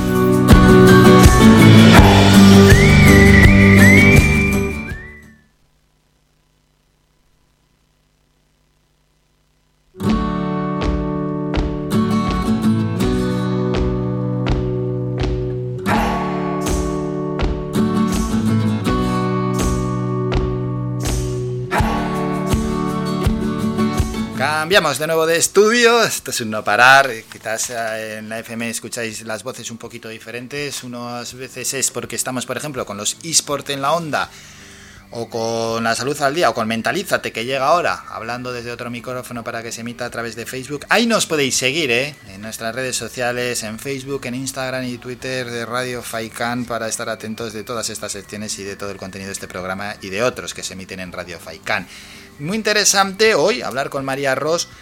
Entre otras cosas porque, bueno, pues las dolencias de los gamers son las dolencias de muchos. Las mías, por ejemplo, ¿no? Que a uno no le gusta ser protagonista, pero es que a mí el cuello me molesta bastante y la mano derecha también, también, también. Ahora un poquito menos, pero guau, llega momentos que, ahí en el túnel carpiano te duele, puedes casi ni apretar el, el ratón y te cuesta a veces hasta abrir completamente la mano. ¿Y qué hay que hacer? Pues lo que ha dicho María, sobre todo ejercicios, ejercicios para, para prevenir, ejercicios eh, de flexibilidad, ejercicios básicos, ejercicios que se lo podéis preguntar a cualquier fisioterapeuta, son muy básicos, dos, tres y ya con eso pues se pueden prevenir esas lesiones en la mano, lesiones a, mí es la muñeca, ¿no? Pero bueno, depende de la actividad que estés realizando, pues te dolerá una parte u otra. Y lo del cuello ya hoy en día es terrible, ¿eh? Con la vida que llevamos, con el teléfono móvil todo el rato en esa postura. Además también con determinados trabajos, las cervicales hay muchos que nos, nos matan. Yo también me sumo y ahí prestando muchísima atención a a nuestra fisioterapeuta María. Nos vamos a la publi, breve descanso, a la vuelta. Último boletín informativo y luego la psicóloga Soraya Puerma. Faikan, red de emisoras. Somos gente, somos radio. El Guachinche, en Carlos V, Carrizal de Ingenio. Si aún no conoces nuestro bichillo lagunero, no tienes perdón de Dios. El Guachinche, frente al Centro Cívico del Carrizal especialistas en gastronomía antigua canaria. El Guachinche, ven a conocer el patrimonio canario a través de las recetas de Doña Luisa, costillas con piña, papas negras, atún de romería y muchas deliciosas recetas más. El Guachinche, teléfono de reservas 626 20 18 72. El Guachinche, en el Carrizal, especialistas en cocina antigua canaria, bichillo y vino tradicional. El Guachinche, en el Carrizal, disfruta de lo nuestro. A cualquier hora y para cualquier problema, llegan los coches amarillos. Llega Desatascos Jumbo 928 230265 Desatascos domésticos industriales y de redes ayuntamientos. Vaciado de pozos, achique de agua, aljibes o por lluvias, tratamiento de legionela, trabajos en todo tipo de embarcaciones. 638 748 731 Limpiezas de choque y localización de arquetas ocultas. Más de 34 años sin descanso, 24 horas sin excepción. 928 230265 Pioneros en limpieza de estanques y redes heredades de agua. No contrate intermediarios. Llámenos directo y ahorre tiempo y dinero. 638 748 731 De lunes a viernes a la una de la tarde en Radio Faicán hablamos de salud con el doctor Vázquez. Te ofrece claves y consejos para una vida más saludable. Y todo el año, las 24 horas del día te atienden el teléfono 644 92 91 90. Recuerda 644 92 91 90. Para más información visita joseluisvázquez.es o escribe a info joseluisvázquez.es. Estará encantado de atenderte. Y no lo olvides, Oseomar te ayuda a potenciar tu salud muscular, ósea y articular cada día. En herbolarios y para farmacias pide Oseomar. Notarás la diferencia.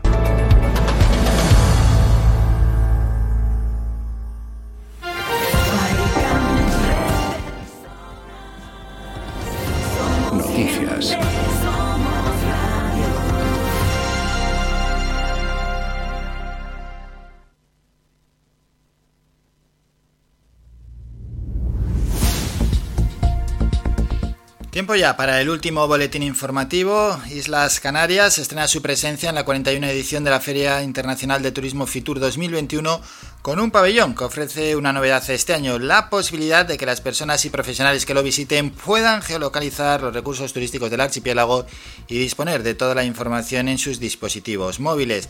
El gobierno de Canarias ha informado que esta es la principal innovación de un stand que ha sido inaugurado ya por el presidente del Ejecutivo Canario, Ángel Víctor Torres. Vamos a ver si lo podemos escuchar. Ahora también el Reino Unido, y desde aquí un mensaje claro. Debe segregarse los para el resto de las comunidades, tener una incidencia acumulada baja para prevenir en el plan. Bueno, pues ahí se escucha Ángel Víctor Torres. Esto es en la inauguración del el stand de Islas Canarias y donde, bueno, entre otras cosas, ha pedido que segreguen, eh, en este caso, vamos a dejar de escuchar ya al presidente, que segreguen el territorio de. que segreguen por comunidades autónomas, ¿no? Que nos segreguen a nosotros del resto del país. Tiene toda la razón del mundo, además a la hora de valorar los, los datos, ¿no? No hay que pagar justos por pecadores, que se valoren solo los datos del archipiélago. Y ahí se refería en este caso a la posible llegada de turistas británicos. Sobre este asunto, Torres también ha asegurado que espera que tengamos un 70% de vacunados en verano y un 70% del turismo del año 2019 en lo que queda de año. Esto ha dicho el presidente antes de la inauguración. Mi esperanza y mi deseo sería que igual que fue abrupta la, el parón económico y pasamos a cero turístico en el mes de abril y mayo del año 2020, que la recuperación sea proporcional, o sea, que sea un pico importante. Los datos lo que nos dicen es que las comunidades más afectadas en los turísticos, básicamente Canarias y Baleares, serán las que más crezcan, también las más afectadas, las más dañadas en lo económico y por tanto también las que merecen mayor apoyo por parte de la Unión Europea y por parte del Gobierno de España, cosa que está, que está ocurriendo. Hoy nuestra perspectiva es que tengamos un 70% de vacunados en verano y lo vamos a lograr en Canarias, y que tengamos un 70% de turismo en los meses que nos quedan del año 21 frente al año 2019. Bueno, vamos a dejar ya el tema de Fitur para hoy, a ver si mañana podemos tener, lo tenemos así previsto, ¿eh? una persona enviada especialmente allí a la Feria Internacional de Turismo. Continuamos y cambiamos de asunto. La Fiscalía del Supremo ha pedido a los magistrados del Alto Tribunal que rechacen el recurso del Gobierno canario por la negativa del Tribunal Superior de Justicia de la región de avalar el cierre perimetral de las islas. El Ministerio Público remitió a la Sala de lo Contencioso del Supremo su escrito de alegaciones ante el recurso de casación del gobierno de Ángel Víctor Torres contra el auto del TSJ de Canarias, en el que enmienda la posición de la Fiscalía Autonómica que sí dio su visto bueno al cierre perimetral. Ya en otro orden de cosas, todos los grupos parlamentarios expresaron ayer su apoyo al plan de apoyo al emprendimiento, trabajo autónomo y pymes de Canarias, que tiene una ficha financiera de 775 millones de euros para el periodo 2021-2024. Un plan sobre el cual habló en comisión parlamentaria el viceconsejero de Empleo Gustavo Santana, quien recordó que ha sido aprobado por unanimidad en el Consejo de Apoyo al Emprendimiento y ahora corresponde la última palabra al Parlamento de Canarias. Terminamos, como no, con un apunte sobre sanidad. La Consejería del Ramo informó de que una vez administradas 856.000 dosis de vacunas contra la COVID-19 en Canarias, han recibido la pauta completa de vacunación más de 280.000 personas, lo que supone el 15% de la población diana, que es de 1.871.000 personas. Del total de dosis de vacunas recibidas en Canarias contra la COVID-19, es decir, de 986.000, se han administrado algo más de 800 56.000, lo que representa casi el 87% de las vacunas que han llegado al archipiélago. Y entre tanto, Sanidad ha notificado 132 casos de COVID-19 y dos fallecidos en las últimas 24 horas. Del total, 68 corresponden a Tenerife, 30 a Lanzarote, 29 a Gran Canaria, 5 a Fuerteventura y 1 a La Palma. Terminamos con la información más cercana.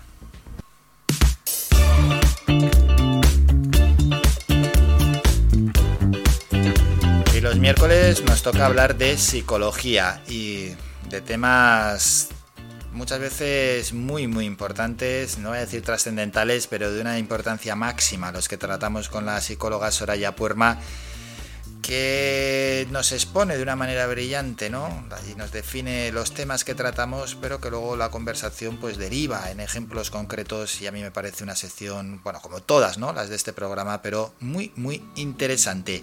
Así que no esperamos más y en unos segundos contactamos ya con ella, con nuestra psicóloga Soraya Puerma.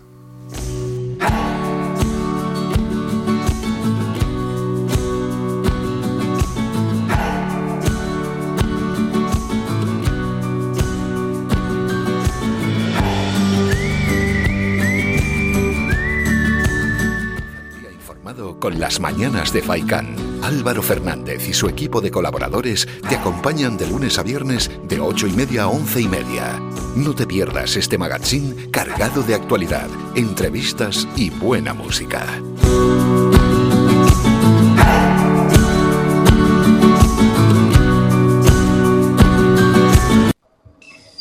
Momento ya para hablar de psicología y lo hacemos en nuestra sección Mentalízate. ¿Con quién mejor que con nuestra psicóloga Soraya Puerma?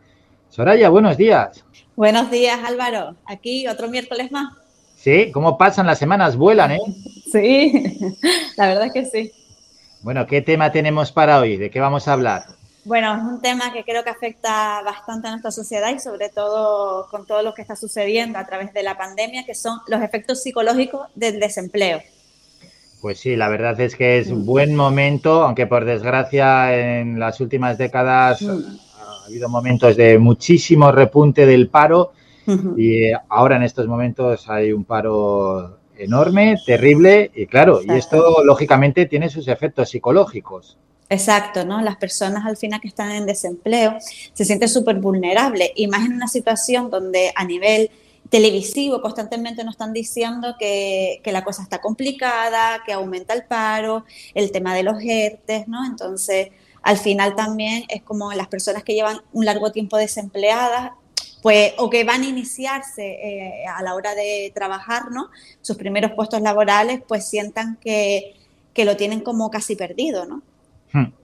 Sí, sí, sí. Y estamos hablando para que nos entiendan los oyentes de todas aquellas personas que están en búsqueda activa de empleo. Exacto. Estamos hablando, ¿no? De, hoy quiero diferenciar como dos tipos de perfiles, ¿no? El perfil que, que, está empezando a buscar después de unos estudios o que es la primera vez que se van a, a introducir en el mercado laboral. Ahí eh, los efectos psicológicos que suelen aparecer o las dificultades que suelen aparecer es el, el, como la inseguridad de mi currículo, no tengo experiencia, eh, me siento pues inseguro a la hora de presentar esto, ¿no? Y, y, siento que a lo mejor van a coger a alguien con más experiencia que yo. Entonces, hay muchas veces incluso el, bueno, pues sigo estudiando porque no me quiero enfrentar a esa situación, ¿no? Porque uh -huh. al final enfrentarte a eso es constantemente vivir desde el rechazo y, y desde la frustración, ¿no? Y lo que hacen las personas al final es, pues, formarse mucho más, que a veces está bien, pero en otros momentos lo que necesitamos es más experiencia laboral que a lo mejor, ¿no? Sí es cierto que, que el concepto de como no tengo experiencia, nadie me va a coger, eso es irreal, porque hoy en ya. día hay, hay, muchas empresas que prefieren a gente que no tenga experiencia laboral un poco pues para adaptarlos a, a, a lo que es su misión y visión de, empresarial. Pero bueno, sí es verdad que las personas que no tienen, pues, no han trabajado nunca o no han trabajado en el sector que ellos se han especializado, pues el moverse genera al principio mucho entusiasmo, pero luego a medida que van viviendo los no, no eh, es lo que le llega a tambalearse, ¿no? Claro, y esas dudas, al ser la primera vez que están buscando trabajo y que eso se está alargando más de lo que ellos quisieran, ¿no? Las dudas Exacto. de decir, bueno, aquí qué, qué pasa. Exacto, exacto. Luego tenemos eh, el otro perfil, ¿no? Que son las personas que de repente están trabajando y, y, que, y que las despiden, ¿vale? Y que se convierten uh -huh. en desempleados. Ahí tenemos los desempleados eh, de corta duración y de larga, pero más o menos el mismo efecto, ¿no? Eh, más bien se divide como en fases, ¿no? Psicológicas. La primera fase es la de perplejidad, la de mm, ¿qué ha pasado? Que me han despedido, no, no entiendo nada. Eh, la, sor la sorpresa, ¿vale? Y ahí empieza como el momento este de, de sentirse uno inseguro, de, de, decir que he hecho, he hecho algo bien, he hecho algo mal, o, o qué va a pasar de, eh, en mí, ¿no? Y ahí aparece pues incluso el momento de despedirse de los compañeros, de la rutina, es como un duelo, ¿vale? Sí. Porque al final también aparece el enfado, ¿no? Y aparece el por qué a mí, no al otro, eh, dependiendo de cómo haya sido ese despido. Y aparece también la parte de, de la persona eh, sentir un vacío, ¿no? De, de, se acabó la rutina, ya no voy a ver más a esos compañeros, ya no voy a, a estar en ese puesto laboral, ¿no? Luego aparece la, la parte ¿no? de, de, recuperación, que bueno, uh -huh. pues me voy a tomar un par de semanas de descanso, siento que estoy en vacaciones, sí, sí, bueno, sí. ya esa parte, ¿no? De, de, bueno, pues ya, ya iré a buscar trabajo, ¿no? Esa parte de auto. No se le escucha a, a Soraya. A ver, Soraya, que algo ha pasado y no se te está escuchando. No.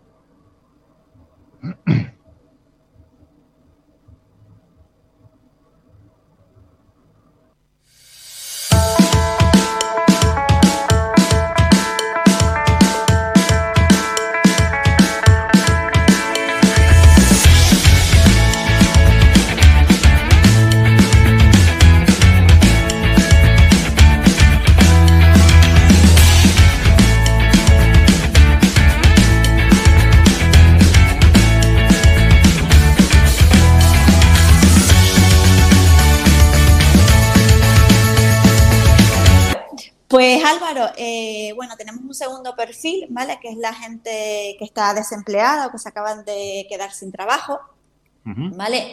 Que aparece en eh, diferentes fases en ese momento de desempleo. Una primera es cuando la persona se siente la sombra, ¿no? Se queda perpleja de, uy, me han despedido, ¿no? Y ahí aparece eh, un momento de incertidumbre, de inseguridad aparece también el enfado hacia la empresa, ¿no? Y, y, y la culpa también hacia, hacia qué ha pasado. Desde ese punto, eh, la persona eh, empieza a vivir como un duelo. Nosotros lo definimos uh -huh. como un duelo. porque hay que, se tiene que despedir de sus compañeros, de su rutina, de todo lo que conlleva ¿no? Eh, el periodo ese laboral que tiene.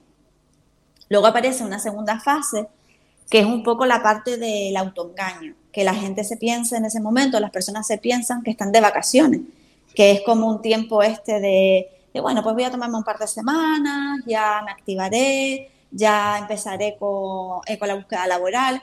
Y en unas primeras semanas, como vienes también cansado de, de la parte laboral, dices, bueno, pues estoy relajado. Pero cuando empieza a pasar la semana, los días, aparece otra vez el choque con la realidad, que es, uy, es que yo no puedo estar así porque realmente no tengo vacaciones.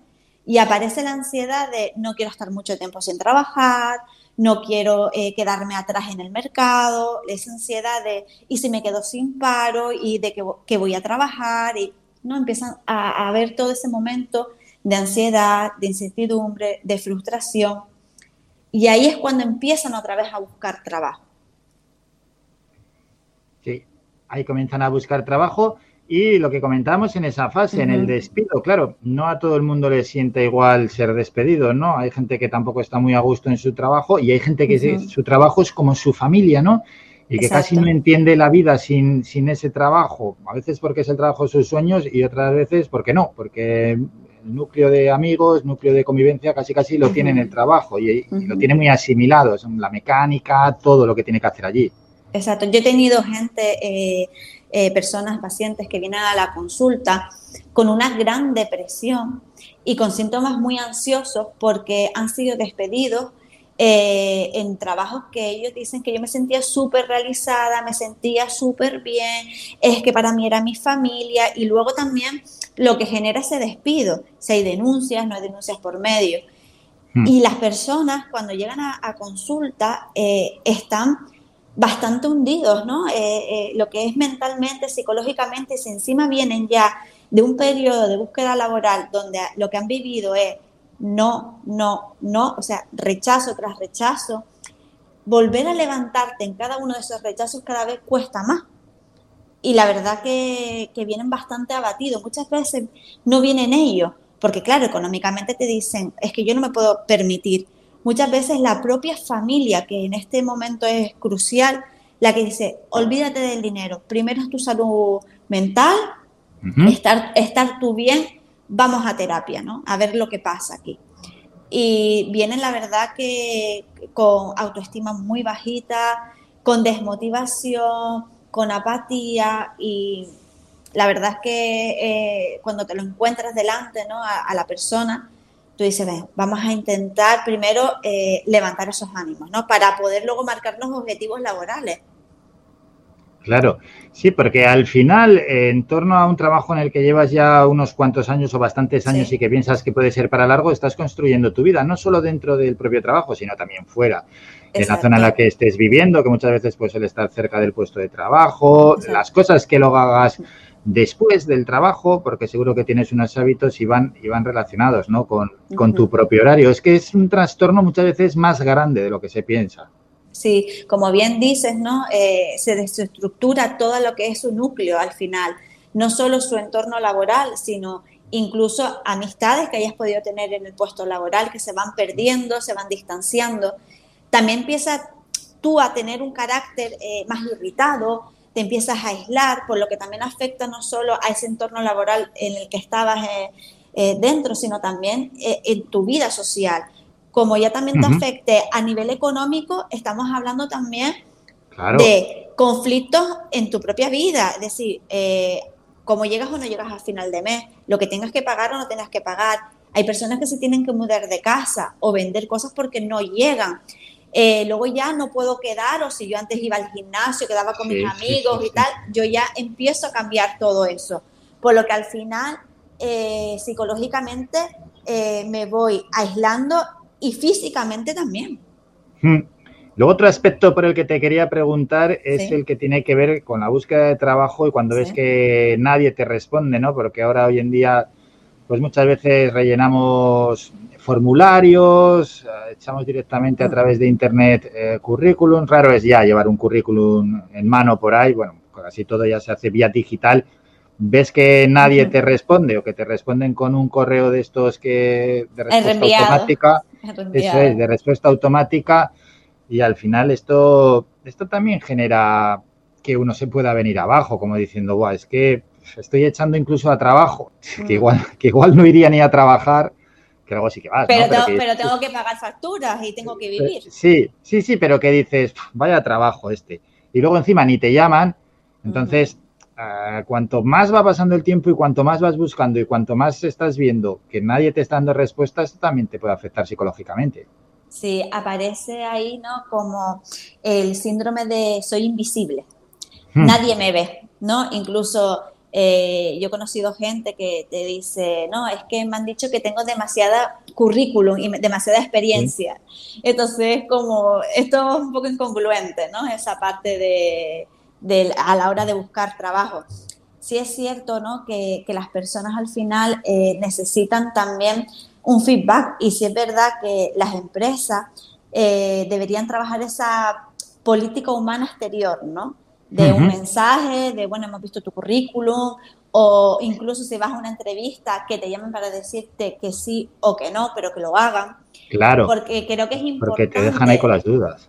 Exacto, yo creo que al final eh, las empresas es verdad que se centran eh, en lo que ellos necesitan, pero se olvidan también de esa parte humana del exterior, ¿no? Y sobre todo más en esta época que conseguir un trabajo y, medianamente con buenas condiciones eh, es complicado, ¿no? Esa parte. Y muchas veces estás trabajando en lugares donde de lo tuyo, pero que no te respetan las condiciones laborales de lo que conlleva tu, función laboral. Y sí es cierto que, bueno, que ahí eh, es clave el acompañamiento a estas personas. Por eso el pedir orientadoras laborales, por ejemplo. Y luego también, cuando uno está desempleado y está poniendo todo el esfuerzo posible por encontrar trabajo, hay veces que el ambiente no influye, ambiente de amigos o ambiente familiar, como en cierta medida, a veces al desconocer la situación, que uno está empleando muchas horas y mucha energía en buscar trabajo, a veces eso se desconoce y desde los ámbitos más cercanos, esa especie de, bueno, pues este está buscando trabajo, este no encuentra nada, este que hace, este es un vago, este tal, Exacto. Oye, oye. Exacto. Buscar trabajo, eh, yo considero que es un trabajo en sí, ¿vale? Hmm. Porque incluso eh, no tienes una recompensa momentánea, ¿no? A lo mejor la recompensa la tienes a largo plazo, eh, en el caso de que obtengas trabajo. Eh, yo siempre recomiendo a las personas como una organización, ¿vale? Es decir, no más de dos veces a la semana buscar trabajo, ¿vale? Que sea una mañana o unas horas concretas, porque el estar todos los días buscando trabajo, todos los días eh, actualizando tu currículo, todos los días, eso puede conllevar incluso un mayor desgaste mayor frustración. ¿Vale? Y porque eches más no significa que te van a, a llamar antes, ¿vale? Porque al final lo que genera es es un, es un bucle de ansiedad. Y cuando llegas a ese puesto laboral, estás ya eh, ansioso, estás ya con síntomas depresivos, estás ya desmotivado, ¿vale? Y, y, considerable siempre como distribuir el tiempo que dedicas a, esa búsqueda. Y buscar sobre todo, como dije antes, eh, agentes externos que te ayuden, ¿vale? Como las orientadoras laborales, que, que las hay, fundaciones incluso que te orientan, que te, que te guían en ese currículum, que te ayudan a, la elaboración. no, no, tener vergüenza a la hora de pedir ayuda, porque encima hoy en día es más complicado porque mucha gente no se maneja bien con las redes sociales, no se maneja bien eh, con las vías telemáticas y eso es lo que puede conllevar incluso hasta más ansiedad a la persona que tenga que, que echar el currículum o que tenga que buscar trabajo. Claro, claro, claro, claro, pues es, que es así, es verdad, es verdad. Mm. Bueno, y ya para terminar, Soraya, ¿alguna pauta, alguna pincelada que quieras dejar? Bueno, yo creo que en esta parte es primero cuidarse, porque al final si tú no tienes una, aunque es muy complicado, porque también hablamos de, de, que, hombre, no tener trabajo en estas circunstancias y la parte económica, pues bueno, es bastante grave, pero sí es importante el cuidado de la salud mental en todo esto, porque al final encontrarás un trabajo pero no estarás bien. ¿Vale? Entonces es importante respetarse los tiempos, respetar también que uno, pues esto requiere tiempo, necesitamos ayudas externas, que son gratuitas, ¿vale? Esas ayudas externas. Y sobre todo el entorno, no juzgar, sino apoyar, animar, eh, motivar eh, en esa parte, ¿no? Porque ya bastante difícil para uno como para encima también sentir que tu entorno, pues bueno, te descalifica un poco como decías antes tú, ¿no? Eso es, bueno, más claro imposible explicarlo y grandes consejos que se han puesto aquí encima de la mesa y se han lanzado a través de las ondas. Ahora ya, sensacional tema, esperemos que a, la gente, especialmente a aquellos que están desempleados, le haya servido de ayuda, yo creo que sí, algunas pautas que has dado pues quizás no, las están utilizando de manera adecuada y sobre todo a la hora de gestionar el tiempo ¿no? y, la ansiedad. Y también esos consejos que has dejado para familiares y amigos de las personas desempleadas que me han parecido sensacionales. Nos citamos ya para el próximo miércoles, será como siempre, pasadas ya las 11 de la mañana, cuando hablemos de psicología aquí en Mentalízate. Soraya, feliz semana. Igualmente, un abrazo.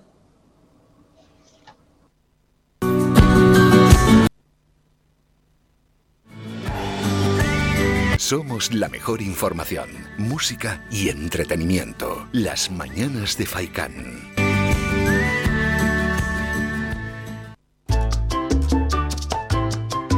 Escuchas Faikan Red de Emisoras.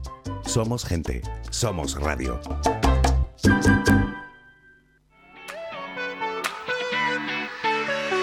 Lo mejor del mar está en la pescadería de pescadores de Arguineguín, abierto de martes a viernes de 8 a 3 de la tarde y los sábados de 8 a 4 de la tarde. Domingos y lunes cerrado por descanso del personal. Aparcamiento gratuito para todos nuestros clientes. Realizamos reparto a domicilio en Arguineguín y en el resto del municipio de Mogán los miércoles y los viernes en Maspalomas. Teléfono de contacto 649 61 15 22. Pescadería de Pescadores de Arguineguín. Lo mejor del mar.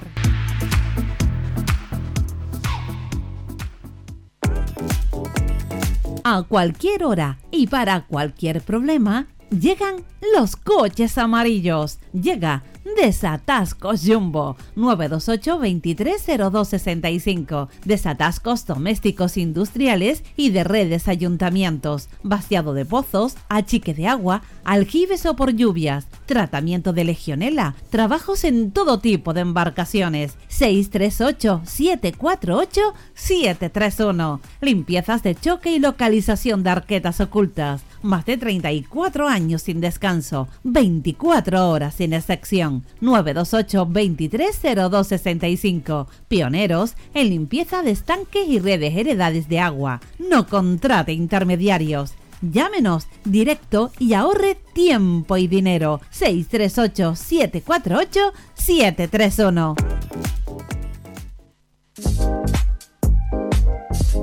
Viveros El Rosal, en Montaña Los Vélez Agüimes, dispone de plantas naturales para interior y exterior, además de una gran variedad en árboles. Puedes encontrar motivos decorativos traídos de todos los lugares del mundo para decorar tu casa, lugar de trabajo o jardín. Viveros El Rosal dispone de un equipo profesional y humano que te atenderá y aclarará todas tus dudas. Recuerda, en Montaña Los Vélez Agüimes, Viveros El Rosal, un placer para todos los sentidos.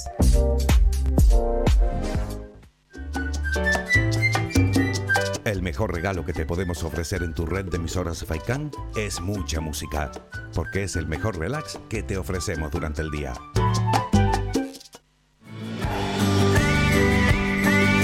Escuchas Las Mañanas de Faikán con Álvaro Fernández.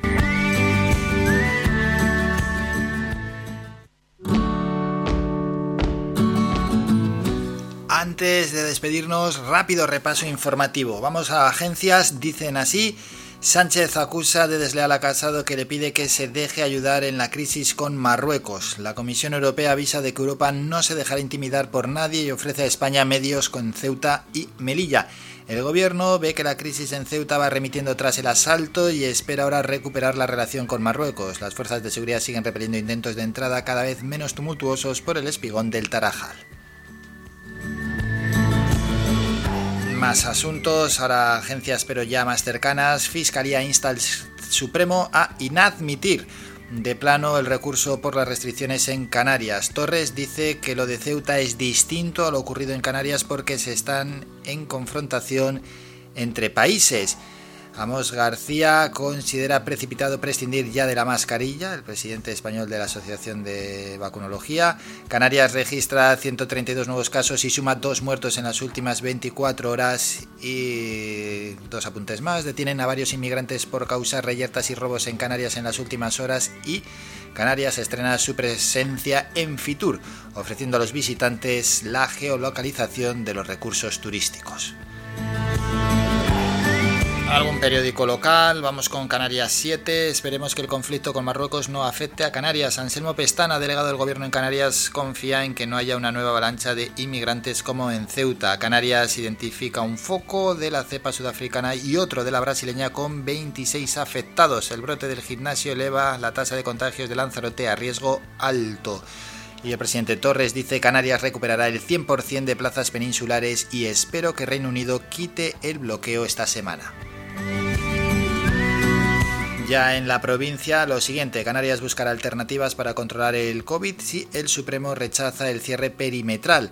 Lanzarote cerca de cifras de casos semanales de COVID similares a Gran Canaria. Abre Fitur, la feria turística se blinda contra la COVID-19 ante la mirada de Europa. La Fiscalía no ve razones para que el Supremo admita el cierre perimetral y Canarias recibe menos vacunas debido a la juventud de su población.